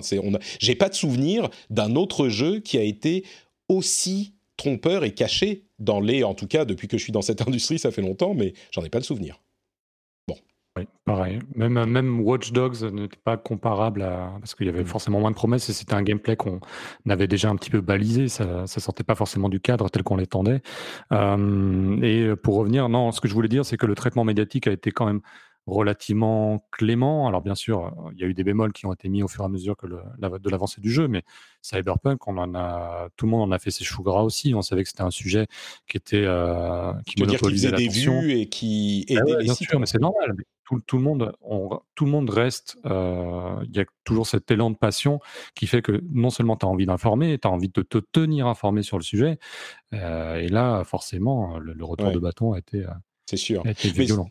Mais cette, cette attitude est naturelle. Je veux dire, les sites de jeux vidéo sont là pour informer sur le jeu vidéo. Euh, ils vont pas à chaque fois que CD Projekt parle. Ok, parce que sinon ça devient infernal. Tu à chaque fois que n'importe quel développeur annonce un jeu ou parle un petit peu plus d'un jeu ou met une update, tu vas devoir dire ou ne pas publier la news pour le cas où ça serait pas tout à fait vrai ou dire attention euh, enfin c'est pas gérable tu peux pas gérer les choses comme ça c'est pour ça que je dis que c'est CD Projekt qui a pas joué le jeu mais euh, mais, c'est sûr, ceci dit, c'est vrai que c'était la grande fête médiatique, c'était la grande fête du marketing, mais là encore, euh, moi je trouve ça naturel. C'est, on n'est pas en train de parler de, on pourra parler de ça peut-être un autre jour, mais on n'est pas en train de parler de géopolitique. On, ne met pas des vies en jeu. Euh, on parle de d'entertainment. Quand on parle de film et qu'on est un, un, site qui parle de film, bah on parle du trailer qui a été publié par un par un site de, enfin par une société de, de par un studio de, de films. C'est une, une industrie où ce fonctionnement euh, est naturel, je trouve. Oui, ça n'empêche pas, de, ça n'empêche pas de remettre les choses en perspective à la, à la sortie d'un Night City Wire, par exemple, où on voyait avec certains éléments, on pouvait toujours s'interroger sur le, mm. sur le gunfight, sur le, le, côté viscéral de l'action. C'est d'ailleurs plutôt une bonne surprise, hein, à dire vrai. Je m'attendais vraiment à quelque chose de beaucoup plus mou et avec beaucoup moins d'impact. Et de ce point de vue-là, j'ai été assez euh, mm. vraiment surpris en bien. Mais, euh, mais quand même, sans parler de, sans parler de complaisance en tout cas, on accordait vraiment le bénéfice du doute à, CD Projekt à chaque fois qu'on avait justement ce doute qui, qui mm. pointait le bout de son nez. Ouais, et c'est en ça qu'ils ont, qu'ils ont abusé de la chose, parce que le bénéfice du doute, ils l'ont gagné. C'est ça qui est terrible. Ils l'ont gagné avec The Witcher 3, tu vois? Ils étaient et, c'est vrai qu'à fortiori, bah, il aurait peut-être pas fallu, mais c'était pas un développeur qui sort de nulle part ou des développeurs ou EA, tu vois, EA aurait dit des trucs comme ça, on aurait dit ouais ouais ouais, ok, attendez, on scanne deux secondes, euh, on verra ce que ça donne. CD Projekt, on peut, ils avaient un capital confiance qui s'est érodé, enfin qui s'est effondré, mais ils en avaient un. C'est pas que ça sortait de nulle part, non? Clairement. Ah non, mais ça me paraît important aussi. Bah, c'est logique d'accorder du crédit à des gens qui ont déjà prouvé par le passé, de la même manière que à chaque fois que Hideo Kojima va annoncer un jeu, mmh. euh, que ce soit Metal Gear ou euh, Death Stranding, je pense que le mec a quand même prouvé qu'il savait sortir un petit peu du lot. Euh, et c'est logique de lui accorder la confiance et donc un traitement médiatique qui reste quand même, voilà, qui, même s'il y a toujours un petit peu de méfiance sur certains aspects, tu sais que tu vas quand même avoir affaire à un jeu événement d'une manière ou d'une autre. Euh, et là, c'était le cas aussi pour Cyberpunk. C'est normal que l'historique entre en ligne de compte dans la façon dont tu vas traiter le, jeu. Et je pense justement que maintenant, avec la jurisprudence Cyberpunk, on sera beaucoup plus prudent sur tout ce qui concerne euh, les futurs projets de CD Projekt. Mm. Bon, ils ont un, chemin à parcourir pour euh, regagner peut-être un jour, dans 10 ans, la confiance des joueurs. On verra ce qui se passera. Ça fera un film intéressant en, 2000, en 2035. Assassin's Creed Valhalla, en parlant de confiance des joueurs, euh, le jeu a ajouté il y a quelques heures des XP Boost, vous savez, euh, ce qui existait déjà dans euh, Assassin's Creed Origin et Odyssey, c'est-à-dire des moyens de payer pour avoir une, une XP accélérée. C'est assez intéressant ce qui est en train de se passer là, c'est que Beaucoup de joueurs et de gamers sont très très frustrés de cette histoire et je comprends que là aussi il y a un petit peu de tromperie parce que le jeu est sorti il y a quelques semaines sans ces boosts d'XP et euh, aujourd'hui il les rajoute sans... Enfin on pourrait se dire bah il voulait pas que les gens euh, en parlent au moment des reviews. Mais en même temps les reviews ont été je pense euh, assez honnêtes puisqu'ils parlent du jeu, ils ont donné leur valeur, la valeur au jeu sans possibilité d'accélérer l'XP. Donc ils estiment ce qu'est le jeu dans l'état sans XP boost. Et ensuite, euh, ce, ce dont il faut se souvenir, et vous me direz si vous avez une vision différente de la chose, mais ce dont il faut se souvenir, c'est que Ubisoft ratisse très très large. Il y a énormément de types de joueurs différents qui jouent à euh, Assassin's Creed et il y a plein de joueurs qui euh, veulent peut-être se sentir plus fort en sortant le portefeuille ou alors si vous voulez jouer normalement, bah, vous n'avez pas besoin de sortir le portefeuille. Les reviews ont fait état de ce, qui se passait dans ces conditions-là. Donc moi, ça me gêne pas tellement, euh, même si je comprends la réaction de ah voilà ils nous l'ont caché et maintenant ils nous le sortent, ils nous la font à l'envers, ils nous le sortent de nulle part. Moi, ça me gêne pas énormément, mais peut-être que vous serez. Euh, moi, moi, je pense que ça. Enfin, je suis d'accord avec toi, principalement. Mais euh, à mon avis, s'il y a eu un patch, peut-être aussi, est-ce qu'on sait si la courbe d'XP a été changé. Ah oui, alors si c'est le cas, effectivement, ça, c'est la grosse arnaque. Je suis d'accord. Ce serait un peu, mais, voilà. mais je pense pas. Je pense pas que ça soit le cas. Hein. Je pense pas que ça soit le cas. Et si, alors là, oui, le, le, le, petit, la petite astérisque. Si c'est le cas, clairement, il y a, y a de l'arnaque dans l'air. Mais vraiment, je pense pas que ça soit le cas. Je pense pas non plus, mais bon, ça, enfin, on sait jamais. Mais ça, mm. voilà. Sinon, effectivement, ça change rien au jeu puisque euh, finalement, c'est exactement le même jeu qui, a, qui, qui, est sorti il y a quoi, il y a un mois. Euh, et voilà, la courbe d'XP, euh, si elle n'a pas changé, bon, ça, ça fait mal à hmm. personne. Hein. Ouais, je suis d'accord. Euh, je, suis, tout aussi partagé. Enfin, je, je, rejoins vraiment ton point de vue sur le fait que voilà, déjà chacun fait ce qu'il veut de son argent et de son temps. Donc, si tu as besoin de booster ton XP pour te sentir plus fort ou d'avancer plus vite dans ton expérience d'Assassin's Creed Valhalla, c'est toi et ta conscience. Et euh, là-dessus, il n'y a pas de souci. Non, ce que je déplore, c'est qu'encore une fois, ça se fait en fufu, comme on dit, euh, voilà, dans le dos des testeurs, de la même manière que les publicités dans UFC 4 sont arrivées après la période de test. Euh, on peut me dire tout ce qu'on veut. Je, on sent quand même qu'on s'évite une polémique tranquille euh, ou même de l'exposition sur quelque chose qui aurait sans doute fait râler les testeurs sur le moment euh, pour son côté facilitateur. D'un autre côté, c'est une mécanique qui est tellement développée partout ailleurs, que ce soit notamment dans les free-to-play, que bon, ça arrive dans Assassin's Creed, voilà, c'est pas non plus une surprise et c'est pas non, il n'y a pas, de péril dans la demeure. C'est plus pour la démarche de faire ça un petit peu en catimini quand plus personne n'a les yeux rivés dessus, quoi. C'est vrai que là, ça va Et pas je pense faire que justement, ça, bruit. ça, ça revient sur ce qu'on disait sur CD Projekt, c'est une question de, de transparence vis-à-vis de la clientèle, vis-à-vis euh, euh, de la presse euh, et des testeurs, plus que plus qu'autre chose. Et, et effectivement, moi, je suis tout à fait d'accord là-dessus. C'est un peu, c'est un peu dommage Mm. et ça entache un peu la, le, le niveau de, enfin, la qualité de la communication de ces entreprises. Ouais. Chez Ubisoft, ils sont plus à ça finalement, être près, hein. transparent avec ton client, oui, oui, oui, oui. Mais être transparent avec ton client, finalement, quel que soit, quel que soit ton cœur de métier, c'est, enfin, il n'y a pas plus important. Ouais, je suis d'accord. Euh, ce que je dirais quand même, c'est que le jeu essaye de servir des publics vraiment différents et il propose une expérience qui est la, la- la grande question pour moi en fait. La grande question et c'était le cas dans euh, les, les jeux précédents, dans Odyssey et, et Origins, c'est est-ce que le jeu est bon sans ce boost d'XP et dans mon estimation, j'ai jamais fait de boost d'XP dans, euh, Odyssey. J'y ai joué sur un an et demi. J'ai fait, euh, je sais plus, une centaine d'heures dans Odyssey.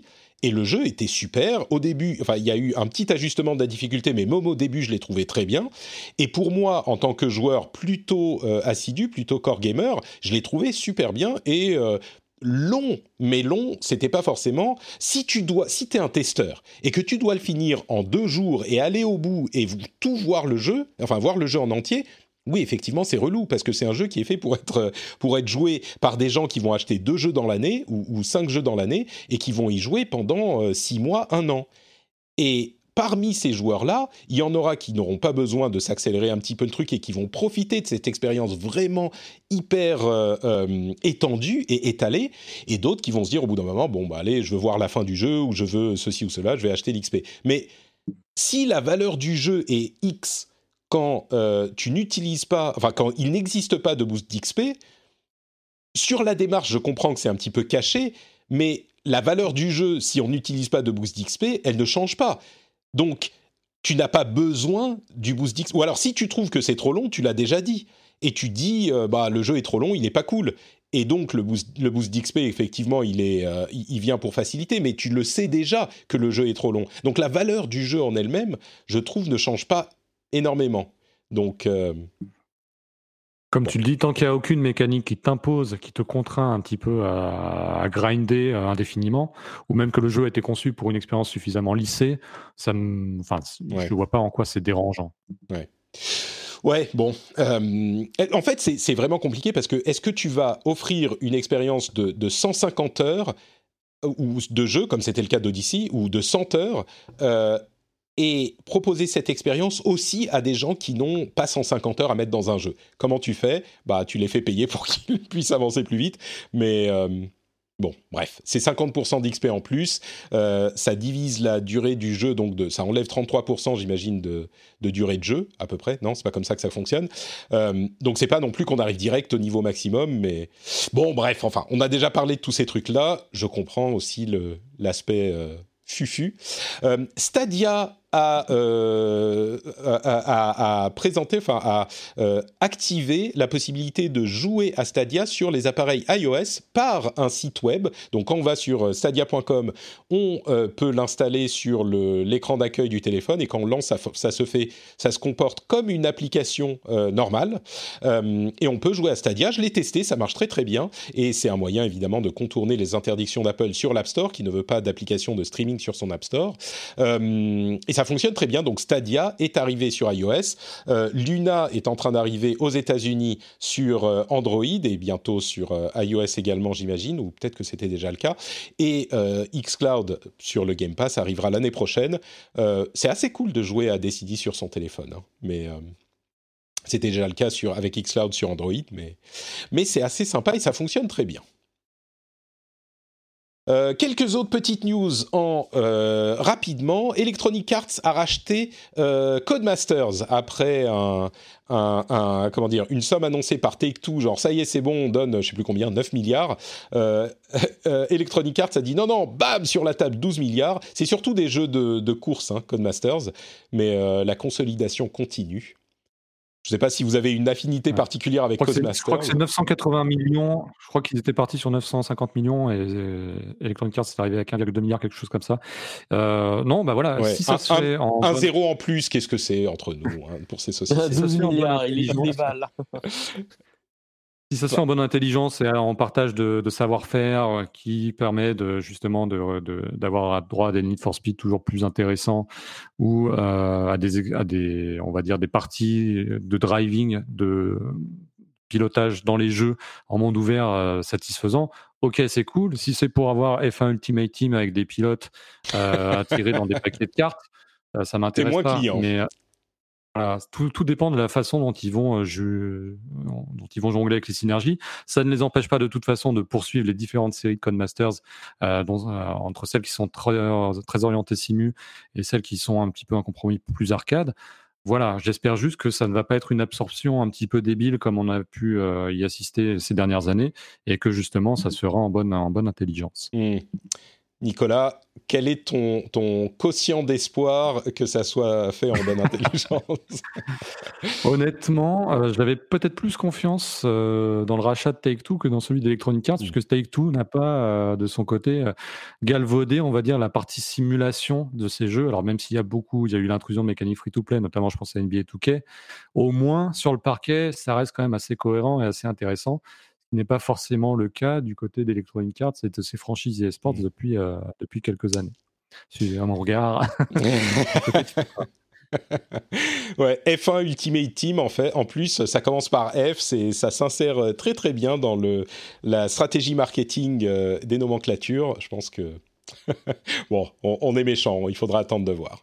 Euh, Fortnite a un mode performance qui lui permet de tourner sur des machines encore moins euh, puissantes qu'avant. C'est, euh, je trouve ça intéressant que Fortnite continue dans, cette voie. C'est vraiment, on, on, rend le jeu accessible à absolument tout le monde. Oh oui, le EA Play dans le euh, euh, euh, Game Pass Ultimate a été décalé à 2021. Il était censé arriver sur PC. vous savez que le Game Pass Ultimate inclut EA Play sur console. Il était censé arriver sur PC ces semaines-ci et il a été décalé à 2021. Donc il arrive quand même, mais Microsoft a eu besoin de travailler un petit peu plus sur la chose. et puis la le succès de la PlayStation 5 euh, et à vrai dire de la Xbox continue à se confirmer. Euh, il y a des, rapports qui arrivent de différents pays qui montrent que c'est vraiment une, euh, un lancement exceptionnel. On, ne va pas tarder à arriver à la conclusion de l'épisode, mais je voulais quand même demander à, Nicolas, qui, qui, a suivi quand même ses affaires sur les décennies maintenant, on peut le dire, c'est pas un effet d'une illusion d'optique. On est vraiment dans un lancement qui est euh, de, cette génération qui est hors norme par rapport aux précédentes. Euh, j'ai l'impression, non? Les chiffres le prouvent en tout cas. Euh, voilà, c'est la deuxième console qui s'écoule à plus de 100 000 exemplaires en, première semaine avec, euh, avec, la Switch. Donc déjà, ça prouve que la capacité de production de Sony et même euh, d'une certaine manière de Microsoft a été capable de suivre comme il l'avait annoncé, même si Microsoft a commencé à produire ses consoles un peu plus en retard, ce qui explique peut-être aujourd'hui le décalage qui peut exister en termes de vente, pas uniquement en termes de phénomène d'attraction de la machine et des exclus, hein, mais aussi simplement la capacité à fournir. De toute façon, on le voit bien, hein, dès qu'il y a des consoles qui arrivent sur les étalages, elles, elles repartent aussitôt. Euh, ça fait quand même 7 ans qu'on attendait euh, voilà, un renouvellement de génération, même si on a eu PS4 Pro et Xbox One X. Donc, Bon, il y a peut-être cet effet grossissant de lancement. Euh, on verra ce qu'il en est l'an prochain. Mais en tout cas, je, oui, c'est clairement, c'est clairement de très très belles performances et je ne vois pas en quoi ça risque de ralentir mmh. euh, tant que les ruptures de stock sont avérées moi, une de mes explications, c'est que les joueurs euh, qui sont nés avec les jeux vidéo ou alors qui, étaient jeunes quand les jeux vidéo ont, sont arrivés continuent à grandir. Donc, bien sûr, ça, ça augmente le pool, la, population de joueurs dans le monde parce qu'il y en a de nouveaux qui s'ajoutent. Mais en plus de ça, par rapport à 7 ans, euh, euh, à, il y a 7 ans, il y a plus de joueurs encore qui travaillent, qui ont des revenus et qui peuvent payer, faire une dépense importante comme l'achat d'une console à 500 euros.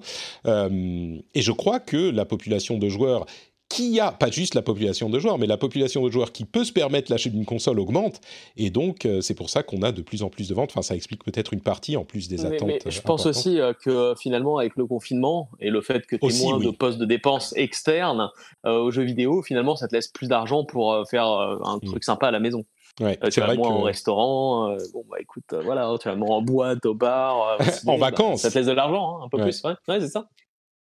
puis plus loin, il y a aussi la, capacité euh, qu'ont eu les éditeurs à installer des franchises sur la durée. Et voilà, désormais, si tu veux connaître le fin mot de l'histoire ou la suite, par exemple, de God of War 2018, bah, ce sera dans Ragnarok. tu as été suspendu euh, au mini cliffhanger. Bah, pour euh, poursuivre ton histoire de God of War, ce sera sur PS5.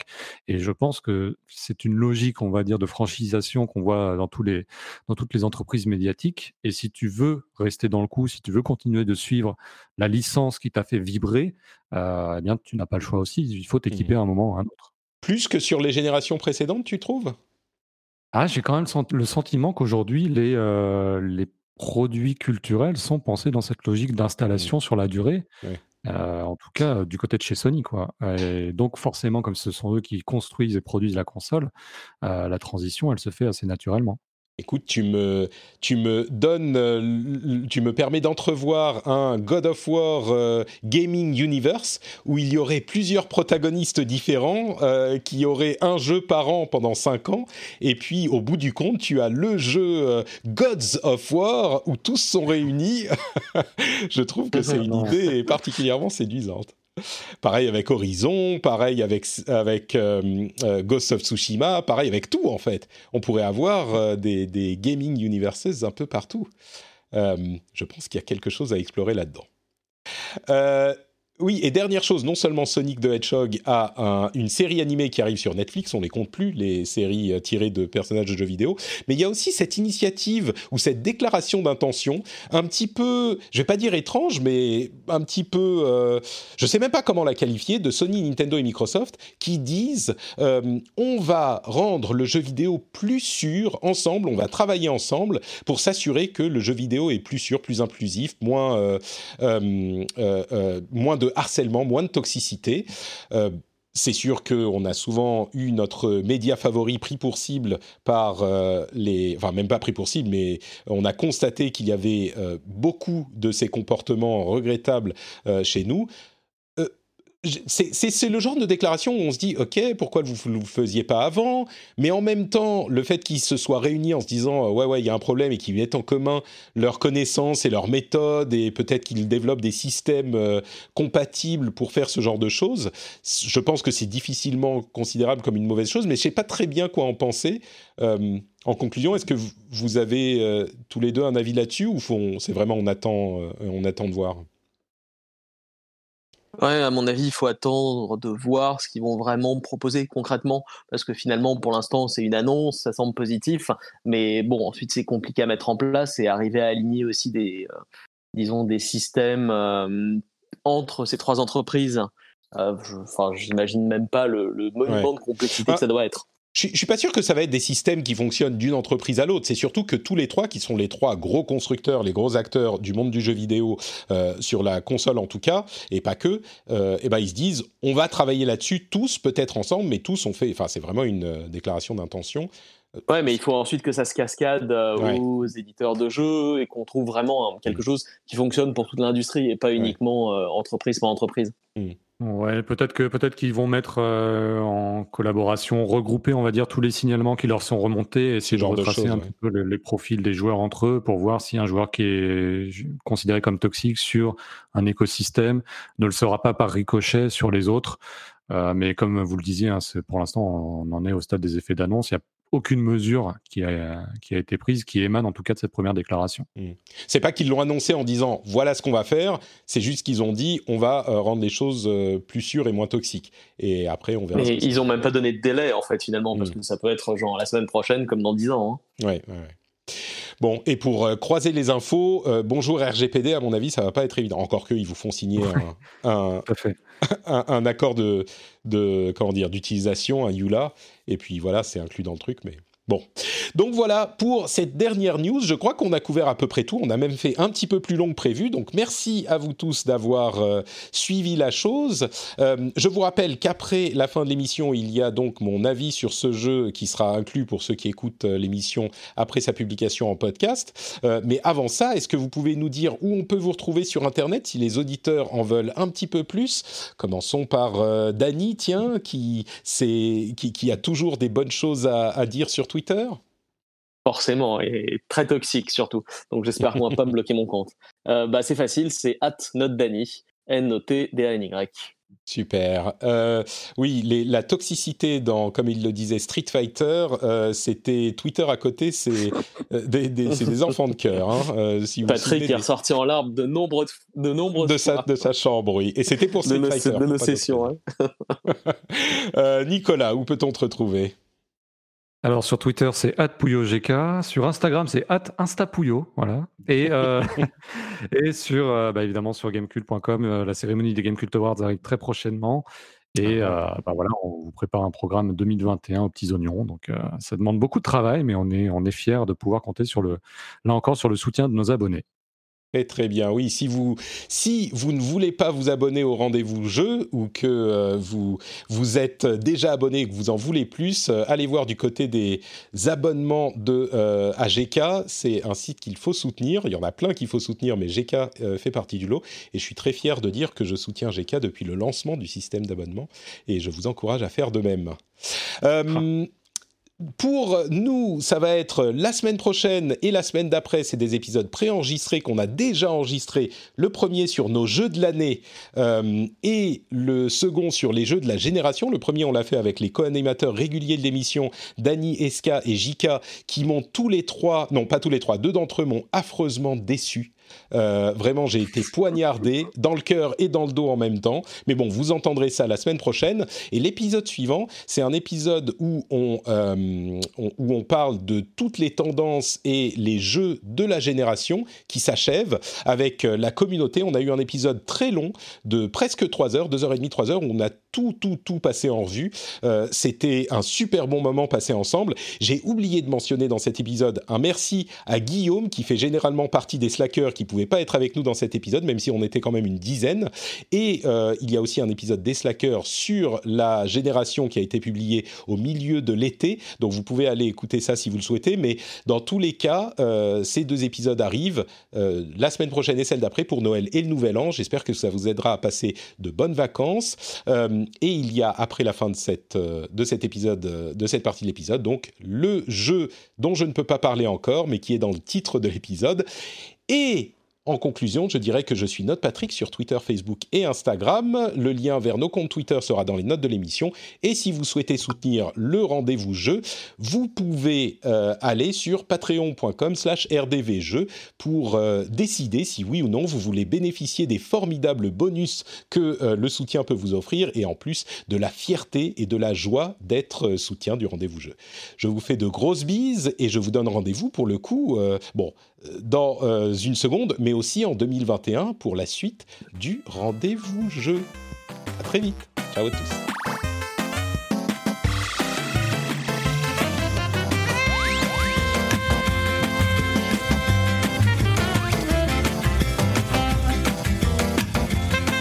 Alors, euh, le jeu euh, dont je vais vous parler, bah vous, vous savez de quoi il s'agit, puisque vous avez lu, j'imagine, le titre de l'épisode, euh, contrairement à mes camarades de podcast. Donc, c'est Diablo Immortal, la version mobile de Diablo que Blizzard a annoncé il y a, quoi, ça doit faire deux ans de ça déjà, et qui a été si controversé. On sait que c'était un contexte particulier, parce que tout le monde attendait Diablo 4, ils ont annoncé Diablo sur smartphone en plus les préoccupations sur euh, la nature des jeux sur smartphone.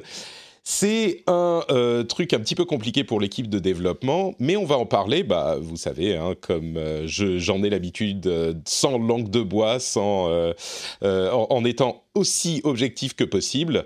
Euh, à l'occasion, je rappelle quand même, dans cet esprit d'objectivité, pour ceux qui ne sauraient pas, je pense qu'il n'y en a pas beaucoup, mais euh, au, cas où, euh, que j'ai travaillé pour Blizzard Entertainment pendant 5 ans. C'était il y a assez longtemps maintenant quand même, je les ai quittés en 2014, mais j'avais fait un podcast sur Azeroth, enfin, sur World of Warcraft quand je me suis lancé dans les podcasts. J'ai une relation assez proche avec la boîte. Donc, ça, c'est une chose qu'il faut savoir.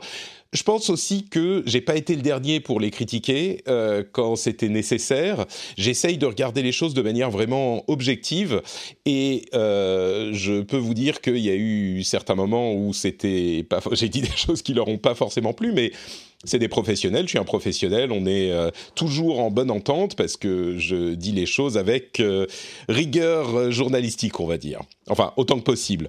Donc, sur Diablo Immortal, la raison pour laquelle j'insiste sur ce point, c'est que Diablo Immortal, je crois, euh, c'est un titre que certains ont décidé qu'ils n'aimeraient pas. Euh, certains ont décidé que euh, Blizzard ne devrait pas faire de jeux sur mobile, que Blizzard ne devrait pas cibler la Chine. On parlera de cette question de la Chine dans un instant, mais a priori, c'est vrai que sur mobile, c'est plutôt prioritairement sur le marché asiatique et que donc forcément, ça va être un jeu avec plein de microtransactions, que ça va être du pay to win, etc. Il y a des gens qui ont décidé que Diablo Immortal, ça serait pas un truc intéressant.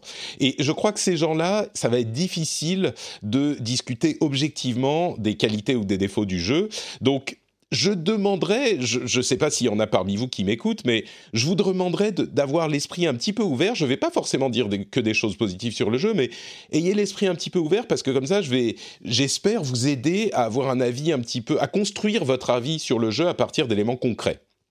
Peut-être que certaines de vos préoccupations seront euh, légitimes, peut-être que certaines ne le seront pas, mais au moins vous aurez de quoi euh, construire votre avis de manière, euh, on va dire, un petit peu factuelle. Et donc, on va partir dans les questions sur le jeu. Diablo Immortal, c'est quoi? Bah, À son niveau le plus simple, c'est Diablo 3 adapté au mobile.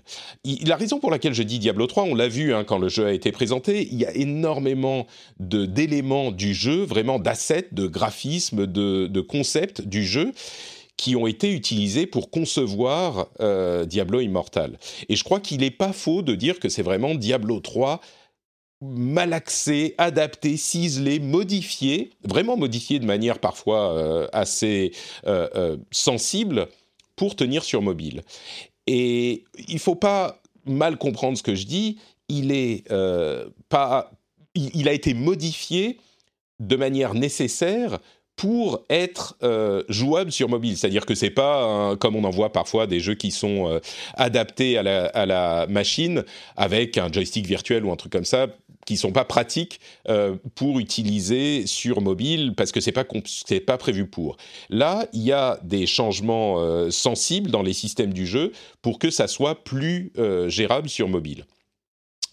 il semble vraiment que Blizzard s'est dit on a Diablo 3 et on voudrait faire un Diablo sur mobile, qu'est-ce qu'on peut faire? Ben, On va avoir les assets du jeu, on a un partenaire qui a l'habitude de faire des jeux mobiles et qui a l'habitude du marché chinois, c'est NetEase, qui travaille beaucoup sur ce genre de choses.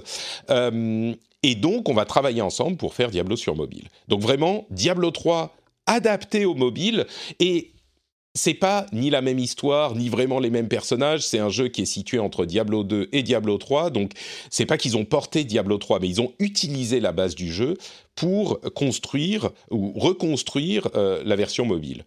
Et je crois que, une fois que j'ai dit ça, le truc important et la première question qui va être essentielle pour savoir si le jeu euh, peut fonctionner ou pas, c'est la question des contrôles. Et les contrôles, c'est vraiment euh, le handicap des mobiles pour les joueurs traditionnels. Il y a des gens qui, euh, enfin, quand on est habitué au clavier souris, euh, parfois il y a des gens qui d'ailleurs n'aiment pas les manettes parce qu'ils sont pas habitués. Bah là, c'est un petit peu la même chose, sauf que nous, en tant que joueurs, on va dire traditionnels PC console, on a vraiment l'habitude des claviers souris et des manettes généralement. Et donc, quand c'est ces deux euh, types de contrôle, on est plus ou moins à l'aise. Souvenez-vous qu'à l'époque où les manettes ont commencé à arriver, les consoles étaient populaires pour des jeux qui euh, étaient traditionnellement PC. Bah, il y avait des gens sur PC qui étaient complètement opposés à l'idée euh, de jouer, par exemple, à un FPS sur manette. Quand Halo est arrivé, c'était vraiment une révolution parce qu'ils ont montré que ça pouvait fonctionner. Eh ben, nous, quand on n'a pas l'habitude des jeux sur mobile, on a tendance à se dire que c'est pas pratique à contrôler, c'est pas pratique à, bah, les contrôles ne fonctionnent pas pour ces jeux-là. Donc le challenge est important. Je note aussi qu'il y a plein de joueurs qui jouent énormément sur mobile. Comme je le dis parfois, il y a des joueurs qui jouent à Call of Duty mobile euh, et qui, euh, qui, arrivent très très bien, qui, ont, qui sont impressionnants dans leur contrôle. Euh, on parle aussi de Fortnite. Il y a des gens qui jouent sur mobile et qui font des trucs que même nous, sur clavier souris, on n'arrive pas à faire. Donc, ça dépend un petit peu de l'historique et de l'habitude qu'on a. Mais quoi qu'il en soit, si je parle à un public qui, je pense, parmi vous, est plutôt joueur traditionnel, la question des contrôles va être importante.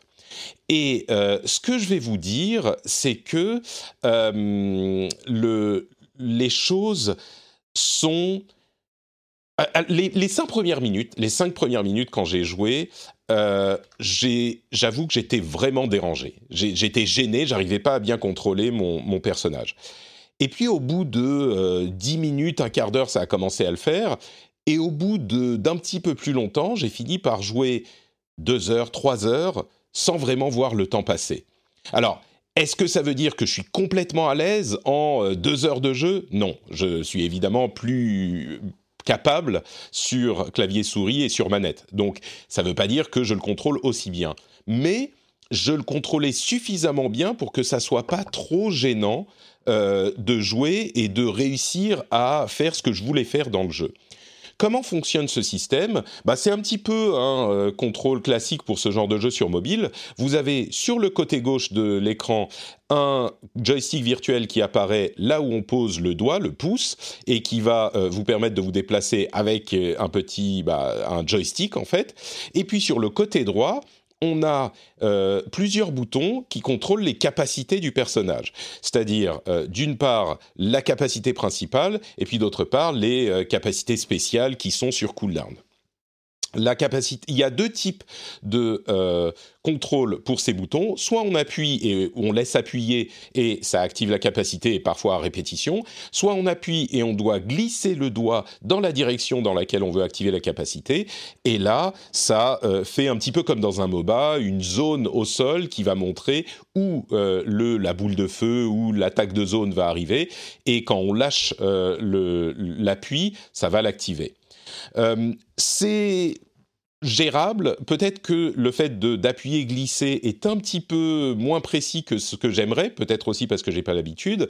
Euh, mais il y a des choses auxquelles euh, on, ne pense pas au départ et qui en fait sont un petit peu moins compliquées qu'on ne le pensait à l'origine. Par exemple, quand on commence avec ce système, on a un petit peu l'impression, enfin moi en tout cas, j'avais l'impression que il fallait systématiquement cibler précisément la, zone dans laquelle j'allais activer la capacité. Alors qu'en fait, si on fait juste si on ne fait qu'appuyer un petit coup sur euh, la capacité, eh ben ça euh, permet de, cibler le dernier, le personnage, enfin l'ennemi qu'on est en train d'attaquer à la base. Donc on n'a pas besoin à chaque fois quand le combat est frénétique de prendre le temps de cibler le truc, de glisser le doigt, de euh, bien orienter l'angle, etc. C'est pas forcément nécessaire alors que c'est un réflexe qu'on va avoir, peut-être en tout cas que, moi j'avais. Et dans la dynamique du combat, ça peut être assez rapide parce qu'on va appuyer, appuyer, euh, simplement appuyer un coup sur chaque euh, euh, capacité et ça peut passer de manière tout à fait acceptable pour les contrôles du personnage. Donc ça, c'est, je passe beaucoup de temps sur les contrôles parce que pour moi, c'est vraiment la la, comment dire la porte qui si elle ne s'ouvre pas bah, tout le reste du jeu est fermé et ça ne fonctionne pas du tout. Bah là, ça fonctionne quand même pas mal. Euh, et je suis, après euh, quelques jours de jeu, ça fait quelques jours que, j'y joue, je suis relativement euh, satisfait de ce niveau de contrôle. Et je reviendrai un petit peu plus tard en conclusion sur ce que ça veut dire sur le long terme et est-ce que j'ai envie d'y jouer. Mais factuellement, je ne peux pas dire que j'arrive pas à contrôler le, le personnage, ça fonctionne. Bon, ensuite, on va parler un petit peu plus du jeu en lui-même, une fois cette euh, question importante euh, réglée. Qu'est-ce que propose le jeu? Euh, là, on est dans une euh, alpha technique qui a une euh, partie des niveaux, à peu près la moitié ou les trois quarts des niveaux. On a quatre personnages sur six qui sont jouables et on a aux trois quarts du niveau avec une courbe d'XP accélérée un système de paragon que j'ai pas encore atteint, mais un système de paragon qui est relativement intéressant que je vais décrire dans une seconde. Mais dans l'ensemble, on a une histoire qui est différente de celle des autres Diablo. On a un système de quête, enfin une quête euh, principale et des quêtes annexes et des événements comme on pourrait les imaginer dans un Diablo moderne. Euh, on a tout un tas de systèmes inspirés de Diablo 3 et un petit peu modifiés euh, pour agrémenter le gameplay et la progression dans le jeu. et en gros, on a un jeu qui est étonnamment complet et complexe pour un jeu mobile.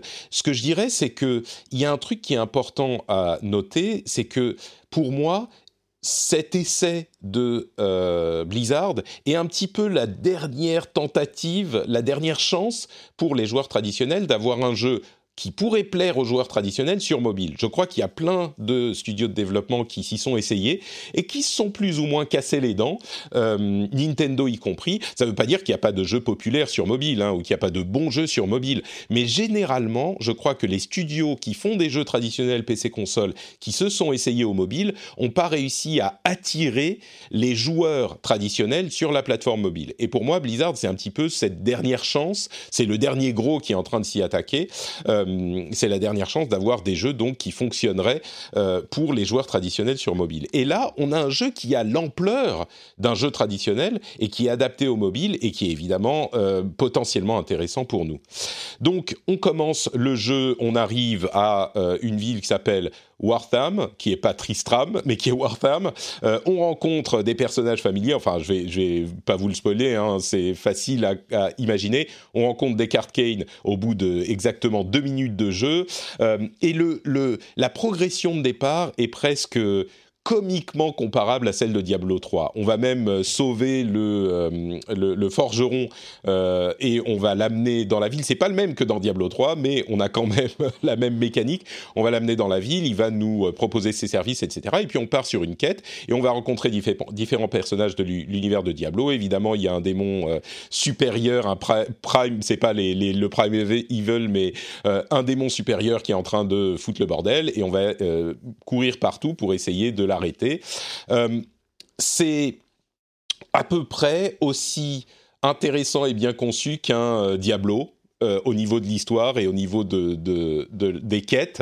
en gros, ça vole pas super super haut. Il y a des, des histoires qui sont bon. c'est voilà, on n'y joue pas pour l'histoire Diablo et c'est pas le cas ici non plus. il y a surtout les combats qui sont fun et les combats deviennent fun plus vite, je dirais, que euh, dans les autres Diablo. Enfin, moi, j'ai surtout joué, à Diablo 3, j'y ai passé des centaines et des centaines d'heures, et euh, on, s'amuse plus vite parce qu'on a plus vite euh, plus de capacités. Et les capacités, il y en a pas mal. Je vais un petit peu m'éparpiller dans, dans mon test parce qu'il y a beaucoup de choses qu'il faut, qu'il faut dire, ou en tout cas dans cette preview. Les capacités, il y, en a, il y en a pas mal. Il y a deux capacités principales et je dirais une dizaine de capacités spéciales, parmi lesquelles on peut en choisir quatre qui sont actives à tout moment. Et on peut vraiment choisir lesquelles on veut euh, comme on, le souhaite. Euh, il y a du coup un euh, fun diabloesque qui s'établit assez vite, même à la moitié du leveling. On commence à avoir suffisamment de capacité pour détruire tout ce qu'il y a sur notre passage. Et Dieu sait que dans Diablo, le fun, le vrai fun arrive quand on arrive au endgame avec le système de Paragon, les objets spéciaux qui vont modifier nos capacités, la surpuissance qui euh, arrive dans le jeu. Et même à la moitié du leveling, ça, commence déjà à euh, sentir ce type de fun.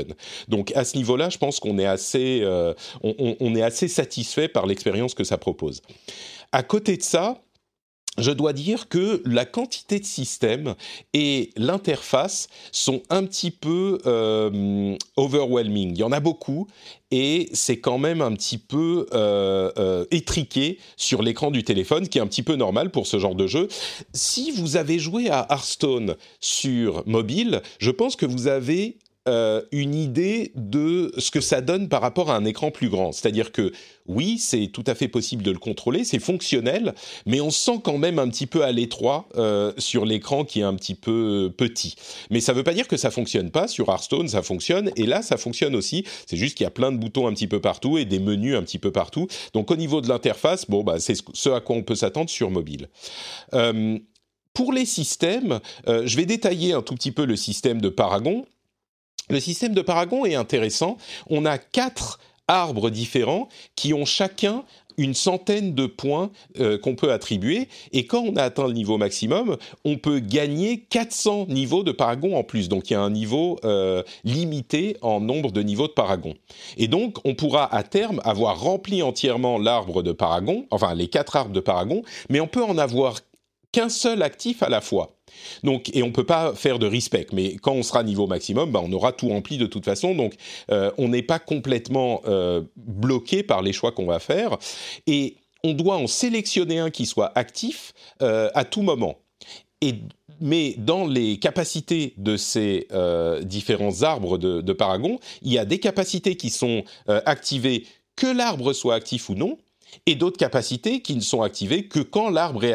Donc en gros, c'est un équilibre entre euh, un arbre de talent général et un arbre de talent spécialisé qu'il faut sélectionner. Je, je trouve que l'idée est pas trop mal, il faudra voir comment ça marche dans la, dans la réalité. Euh, après ça, il y a dans les systèmes, évidemment, euh, ce dont je parlais, c'est-à-dire les capacités spéciales, les sorts qui sont assez variés et qui peuvent se combiner les uns avec les autres. Par exemple, euh, c'est pas le cas de tous, bien sûr, mais le sorcier a un sort de euh, cristal de glace qui, si on jette dessus le rayon de glace, eh ben, va réfracter le rayon de glace et toucher tous les ennemis. On va poser le cristal de glace, et si euh, déjà lui il fait des dégâts de zone, et si on tire le rayon de glace sur le cristal de glace, eh ben ça va réfracter le rayon qui va euh, du coup tirer sur tous les ennemis de la zone en même temps. Donc ça c'est un truc marrant. Je crois que ça avait, ça s'était déjà vu. Peut-être que c'est dans Diablo 4 qu'il existe aussi. je ne sais plus, mais c'est un truc qui, vous sera familier. Je ne crois pas que ça soit dans Diablo 3 quand même. J'ai beaucoup joué mon, mon, mon sorcier. Peut-être que c'est une spec que j'ai pas utilisée, mais euh, en tout cas c'est un, le type de combinaison qui est sympa et qui laisse entrevoir dans le endgame la richesse euh, de gameplay et de, la diversité de gameplay qu'on attend d'un euh, jeu Diablo. Je mentionnais l'aspect Diablo 4 et je crois que c'est assez important à noter aussi. Dans Diablo 4, ce qu'on en sait, c'est qu'il y a une grosse composante multijoueur. Eh ben, pour tout ce que j'ai dit de euh, d'inspirer de Diablo 3 pour Diablo Immortal, il y a aussi euh, peut-être des discussions qui ont eu lieu entre les développeurs de Diablo 3 et Diablo 4, euh, parce que, en tout cas, ce que me disaient les développeurs lors de notre conférence de presse virtuelle, c'est que eux, ils en parlent bien sûr de temps en temps, mais c'est surtout qu'ils sont arrivés aux mêmes conclusions à partir des mêmes bases, c'est-à-dire que comment faire évoluer Diablo et comment amener plus de choses dans Diablo, le multijoueur est un élément important. Donc pas celui limiter aux quatre personnages dans le monde en même temps, mais aller plutôt vers un aspect un petit peu MMO et euh, avoir un certain nombre de joueurs dans le serveur sur lequel vous jouez. Et donc cet aspect multijoueur est beaucoup plus important que dans Diablo, Diablo 3. Et il y a euh, carrément des événements dans le monde qui peuvent avoir lieu, qui nécessitent un certain nombre de la coopération d'un certain nombre de joueurs. C'est des sortes de world events euh, qui rappelleraient peut-être un petit peu euh, World of Warcraft. Et à ce niveau, il y a une petite préoccupation que j'ai sur cet aspect du jeu, c'est euh, le fait qu'il y a vraiment dans euh, l'aspect multijoueur une similarité avec World of Warcraft en ce sens que les serveurs sont similaires, c'est-à-dire qu'on va avoir des serveurs sur lesquels on va créer des personnages, euh, en plus des zones de régionales, genre euh, Amérique, euh, Asie et Europe, on va avoir des serveurs et on va créer un personnage sur un serveur. Alors, ça va créer une vie de serveur peut-être, mais s'il y a 15 serveurs dans la zone et que nous on crée un personnage sur un serveur et que un autre joueur, un de nos potes crée un personnage sur un autre serveur, eh ben on va pas pouvoir jouer ensemble. J'attends la confirmation de cette information, mais j'ai l'impression que c'est comme ça que ça marche.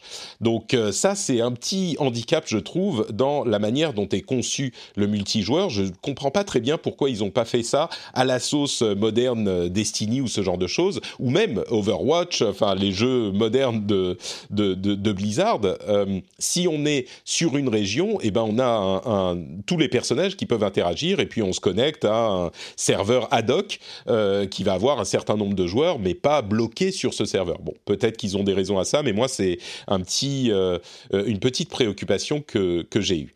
Mais bon, on est en multijoueur, on peut Ensuite, les, les, autres systèmes du jeu, bah, c'est euh, ce qu'on peut imaginer pour ce genre de choses des quêtes, des donjons, des failles. Je vais revenir aux failles dans une seconde. des, des, des contrat, euh, là encore c'est un petit peu inspiré de Destiny, c'est-à-dire qu'on va avoir euh, des euh, contrats à remplir, tuer tant de monstres, utiliser tel, tel type de capacité, etc. Et ça va nous donner de la récompense et on peut en faire une douzaine par jour. c'est des sortes de mini-quêtes, on va dire, quelque chose comme ça. et en gros, le jeu s'organise comme ce à quoi on pourrait s'imaginer. On se et on va tuer des monstres et détruire euh, des, milliers d'ennemis euh, avec nos capacités surpuissantes euh, tous les jours si on veut. Donc, je sais que, en, gros, c'est un petit peu ce à quoi on s'attend quand on décrit un Diablo adapté au mobile, mais plutôt positif. J'ai pas. Le truc, c'est que un jeu comme Diablo, ça se ça s'évalue vraiment sur euh, des dizaines, peut-être même des centaines d'heures. Donc sur le early et mid game, je suis assez positif, euh, même très positif, mais ça ne veut pas forcément dire euh, que ça sera aussi positif sur le long terme. Je trouve que pour utiliser une version un petit peu pas très scientifique de la chose, je trouve que ça sent bon ça sent pas mal. Euh, si on est, euh, si on peut faire abstraction ou pas abstraction, mais si on peut accepter l'interface étriquée et les contrôles au mobile, eh ben on a vraiment euh, ce qu'on pourrait espérer de la qualité d'un Diablo de Blizzard sur mobile. Et je pense que euh, ça, c'est une chose qui était une des préoccupations des joueurs en entendant que c'était une collaboration avec NetEase. Euh, ils se sont dit, est-ce que c'est un truc qu'ils vont expédier rapidement, euh, qu'ils veulent faire vite fait pour le marché chinois, et donc on va pas avoir la qualité d'un jeu Blizzard et d'un Diablo sur mobile. Un petit peu comme on aurait pu en, en, en être préoccupé quand Blizzard, et d'ailleurs j'étais dans la boîte à ce moment, quand euh, Blizzard a annoncé que Diablo 3 serait aussi sur console, il y a plein de gens qui étaient hyper sceptiques. Et au final, la version a vachement convaincu et elle est hyper solide sur console. Alors je crois que c'est pas tout à fait la même équivalence parce que sur console, les joueurs euh, traditionnels ont accepté que les consoles sont des vraies machines de jeu depuis longtemps et jouent beaucoup sur console aussi. Donc un jeu qui fonctionne sur console, ça va peut-être leur plaire. Un jeu qui fonctionne sur mobile, euh, s'ils détestent le mobile, eh ben peut-être que ça va pas leur plaire simplement parce que ça convient pas sur mobile. Mais là encore, je vais y revenir en, fin de, mes impressions. Mais ce que je peux vous dire, c'est que après plusieurs jours de jeu, euh, un certain nombre d'heures de jeu, eh ben ça vraiment ça fonctionne et le jeu est un vrai Diablo de qualité sur mobile. Donc voilà la conclusion de euh, la qualité du jeu. Et maintenant, le point, euh, je pense, le plus important que vous attendiez tous, c'est la question de la monétisation du jeu.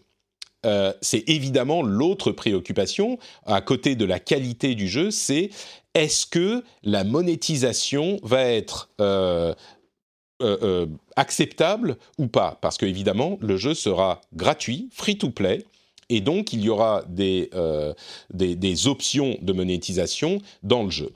Et là encore, il est un petit peu difficile de juger de manière définitive. Donc là, quand je parle de questions objectives et factuelles, c'est en particulier de ce genre de choses dont je parle, on a des informations, mais c'est difficile de savoir ce que ça va donner sur le long terme du jeu. Est-ce que au final, ça sera euh, un modèle acceptable ou pas? C'est difficile à dire quand on n'a pas joué des dizaines et des centaines d'heures du jeu.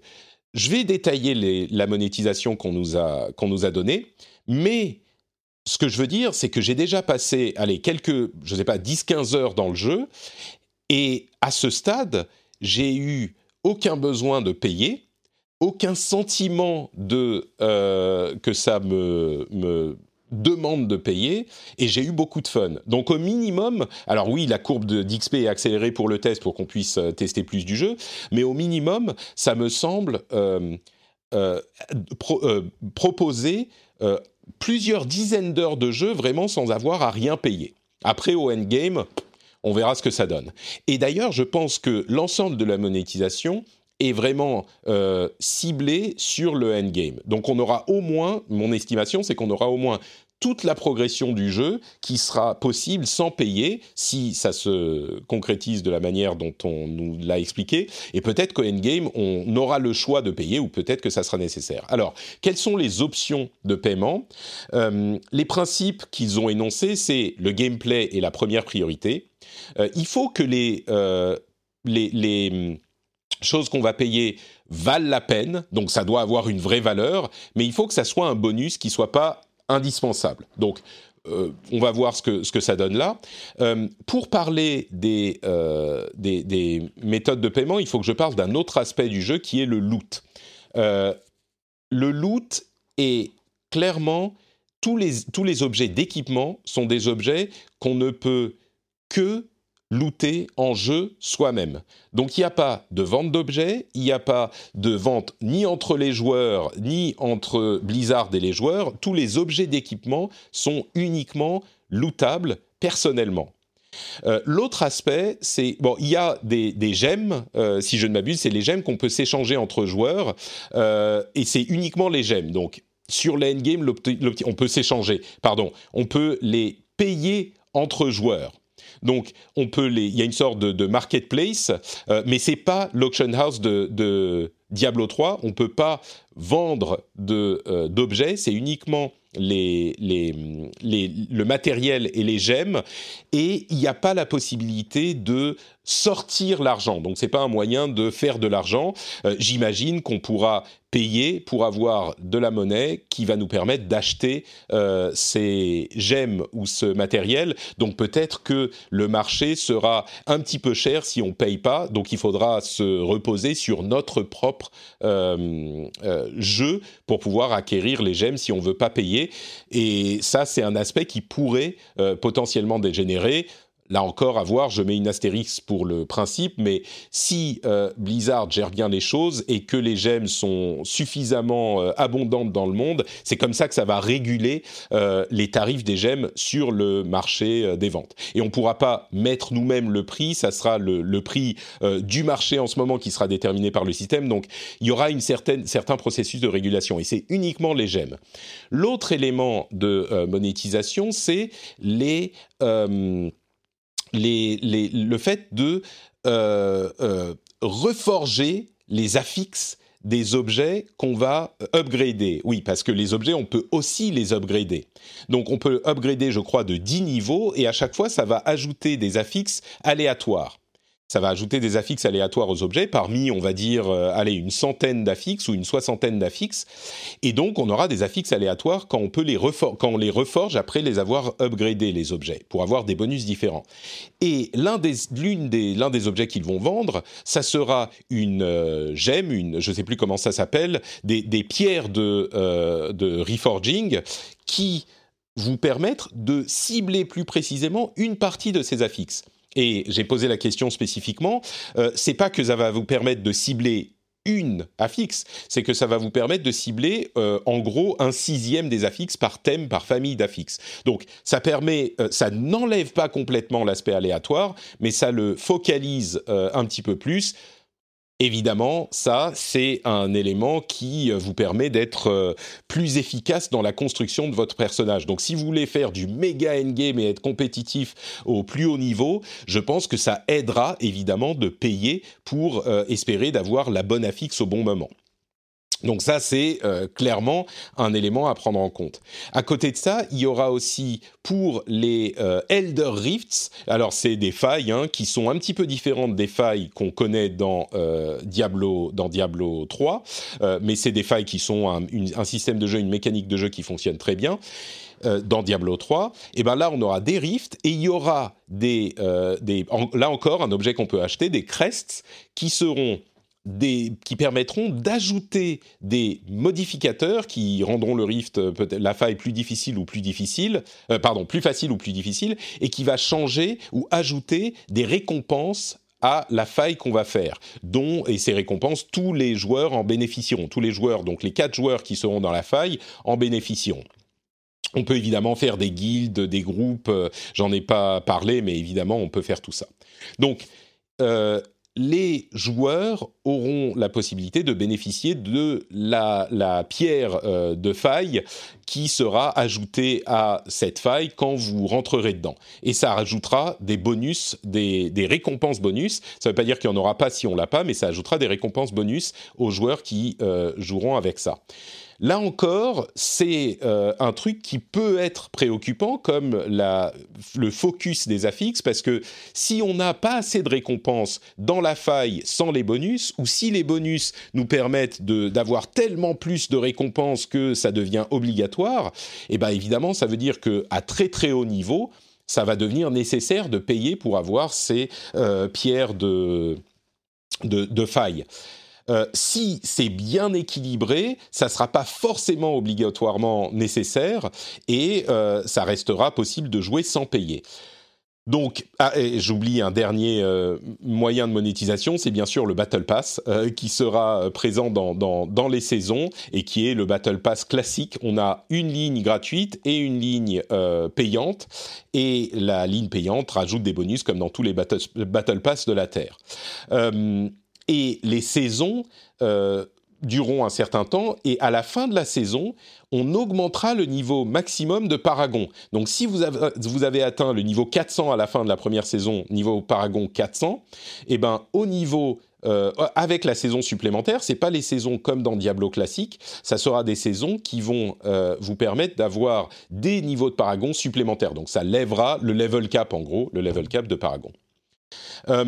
Donc voilà, en gros, ma conclusion sur l'aspect free-to-play et les préoccupations qu'on peut avoir sur l'aspect free-to-play, c'est le fait que euh, ça dépend vraiment, comme dans tous ces jeux, de l'équilibre que veut donner Blizzard à ces choses-là.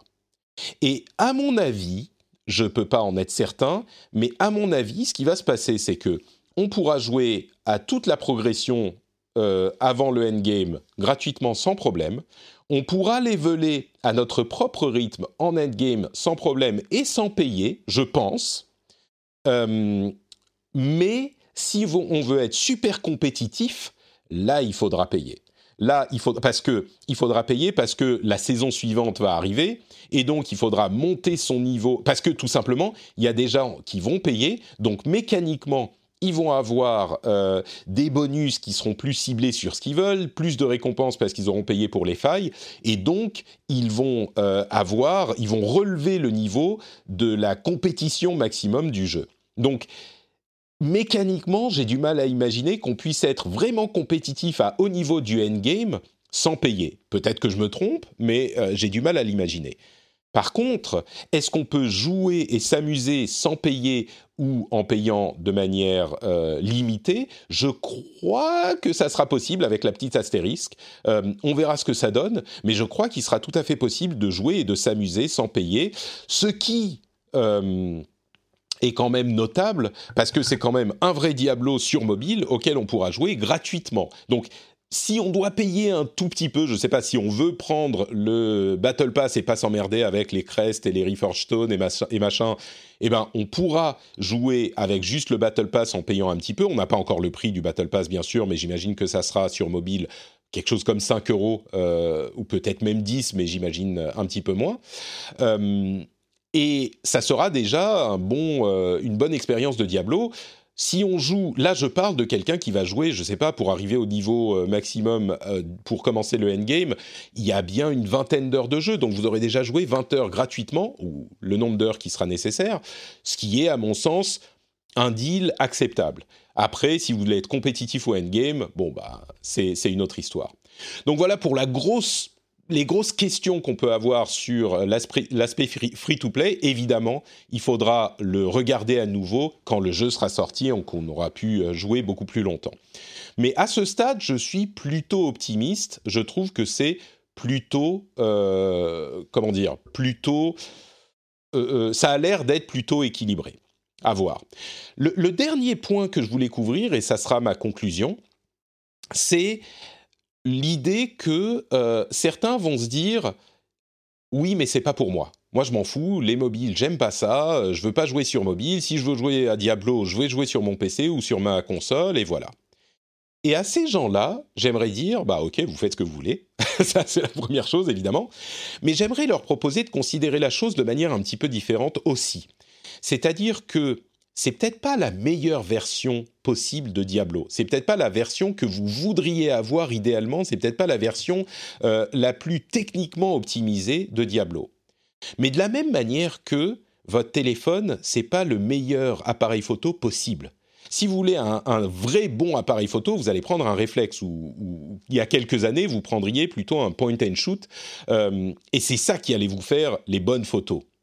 Mais dans la pratique, concrètement, ce que vous utilisiez pour faire des photos, c'était le truc que vous aviez dans la poche. Ce fameux, cette fameuse expression, le meilleur appareil photo, c'est celui qu'on a avec soi. Et concrètement, dans la pratique, vous preniez des photos avec votre téléphone parce que c'est celui que vous aviez sur vous et que vous avez sur vous aujourd'hui. Donc, euh, c'est un élément. Attendez, j'ai une réponse d'une question que j'avais posée. Ça me confirme que effectivement, euh, l'histoire des serveurs c'est vraiment divisé, donc on peut pas jouer avec un pote s'il a fait quelque chose sur un autre serveur. Donc ça, c'est une petite préoccupation. Mais je reviens à la question de euh, on a le téléphone sur soi. Et de la même manière que bah, les photos, on les prend avec le téléphone, avec l'appareil photo qu'on a, là, ça veut dire que vous, aviez vous avez un Diablo qui est peut-être pas le meilleur Diablo au monde, mais qui est un vrai Diablo fun avec vous tout le temps. Et le jeu est calibré pour des sessions relativement courtes. Euh, vous avez des choses comme le fait de, euh, il y a un système de bonus à chaque fois qu'on se connecte, euh, un petit peu comme dans tous les jeux mobiles du monde. À chaque fois qu'on tue un monstre chaque jour, c'est pour vous encourager à vous connecter chaque jour, à chaque fois que vous tuez un, monstre, vous avez un bonus. Et au bout de 7 jours dans la semaine, eh ben vous avez un plus gros bonus. Bon, ça vous encourage à vous connecter et à tuer au moins un monstre. Et eh ben ça, ça prend 2 minutes. Euh, vous avez des quêtes ou des euh, contrats qui prennent quelques minutes à faire. Les donjons, euh, ils prennent, allez, on va dire entre 5 et 15 minutes.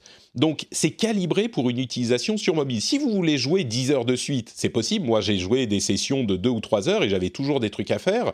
Euh, c'est possible. Mais si vous êtes dans le bus, alors évidemment, il faut être connecté, il faut avoir une correction correcte, mais si vous êtes dans le bus, si vous êtes chez le médecin, si vous êtes euh, en train de faire la queue chez le boucher, eh ben vous pouvez jouer à Diablo.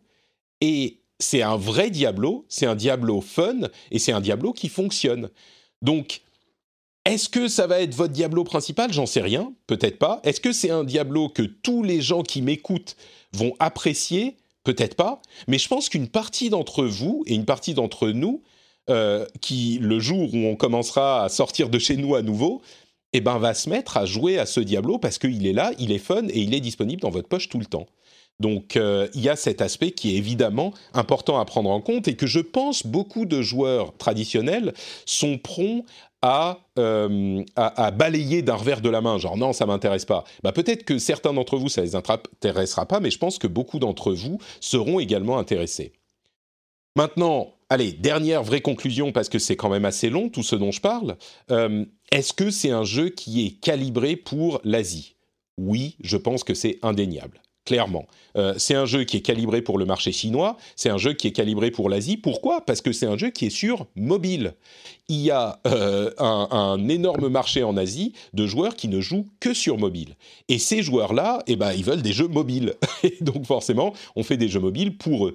Euh, ça ne veut pas dire qu'on ne peut pas avoir, d'une part, un jeu de qualité. Je crois qu'il y a de plus en plus de jeux mobiles qui sont vraiment fun et vraiment cool. Et en plus, ça ne veut pas dire qu'on n'a pas le droit d'y jouer si le mobile n'est pas notre euh, machine principale. Nous, en Occident, enfin, nous, joueurs traditionnels occidentaux, il y a plein de joueurs qui jouent que sur mobile en, Occident aussi. Hein. Et ceux-là, ils vont avoir pour la première fois l'expérience Diablo, de la même manière que les joueurs consoles ont eu pour la première fois l'expérience Diablo avec Diablo 3. Mais même si on n'est pas dans cette catégorie, ça ne veut pas dire qu'on n'a pas le droit d'y jouer. C'est pas parce que c'est calibré pour un, marché qui est un petit peu différent d'une autre, on n'a pas le droit de s'y intéresser. Et je crois que c'est pile dans ce cas-là, ça va peut-être pas être notre intérêt principal, je l'ai suffisamment dit, mais je pense qu'il y a beaucoup de gens qui vont être agréablement surpris par le truc. Et si l'équilibre du free-to-play, qui est évidemment la préoccupation, si l'équilibre est pas mauvais, eh ben, il y a plein de gens qui vont s'y intéresser euh, comme euh, deuxième Diablo, de, la même manière que euh, peut-être ils font des choses sur leur mobile qui pourraient faire ailleurs, mais qui font sur le mobile parce que c'est là et c'est plus fun.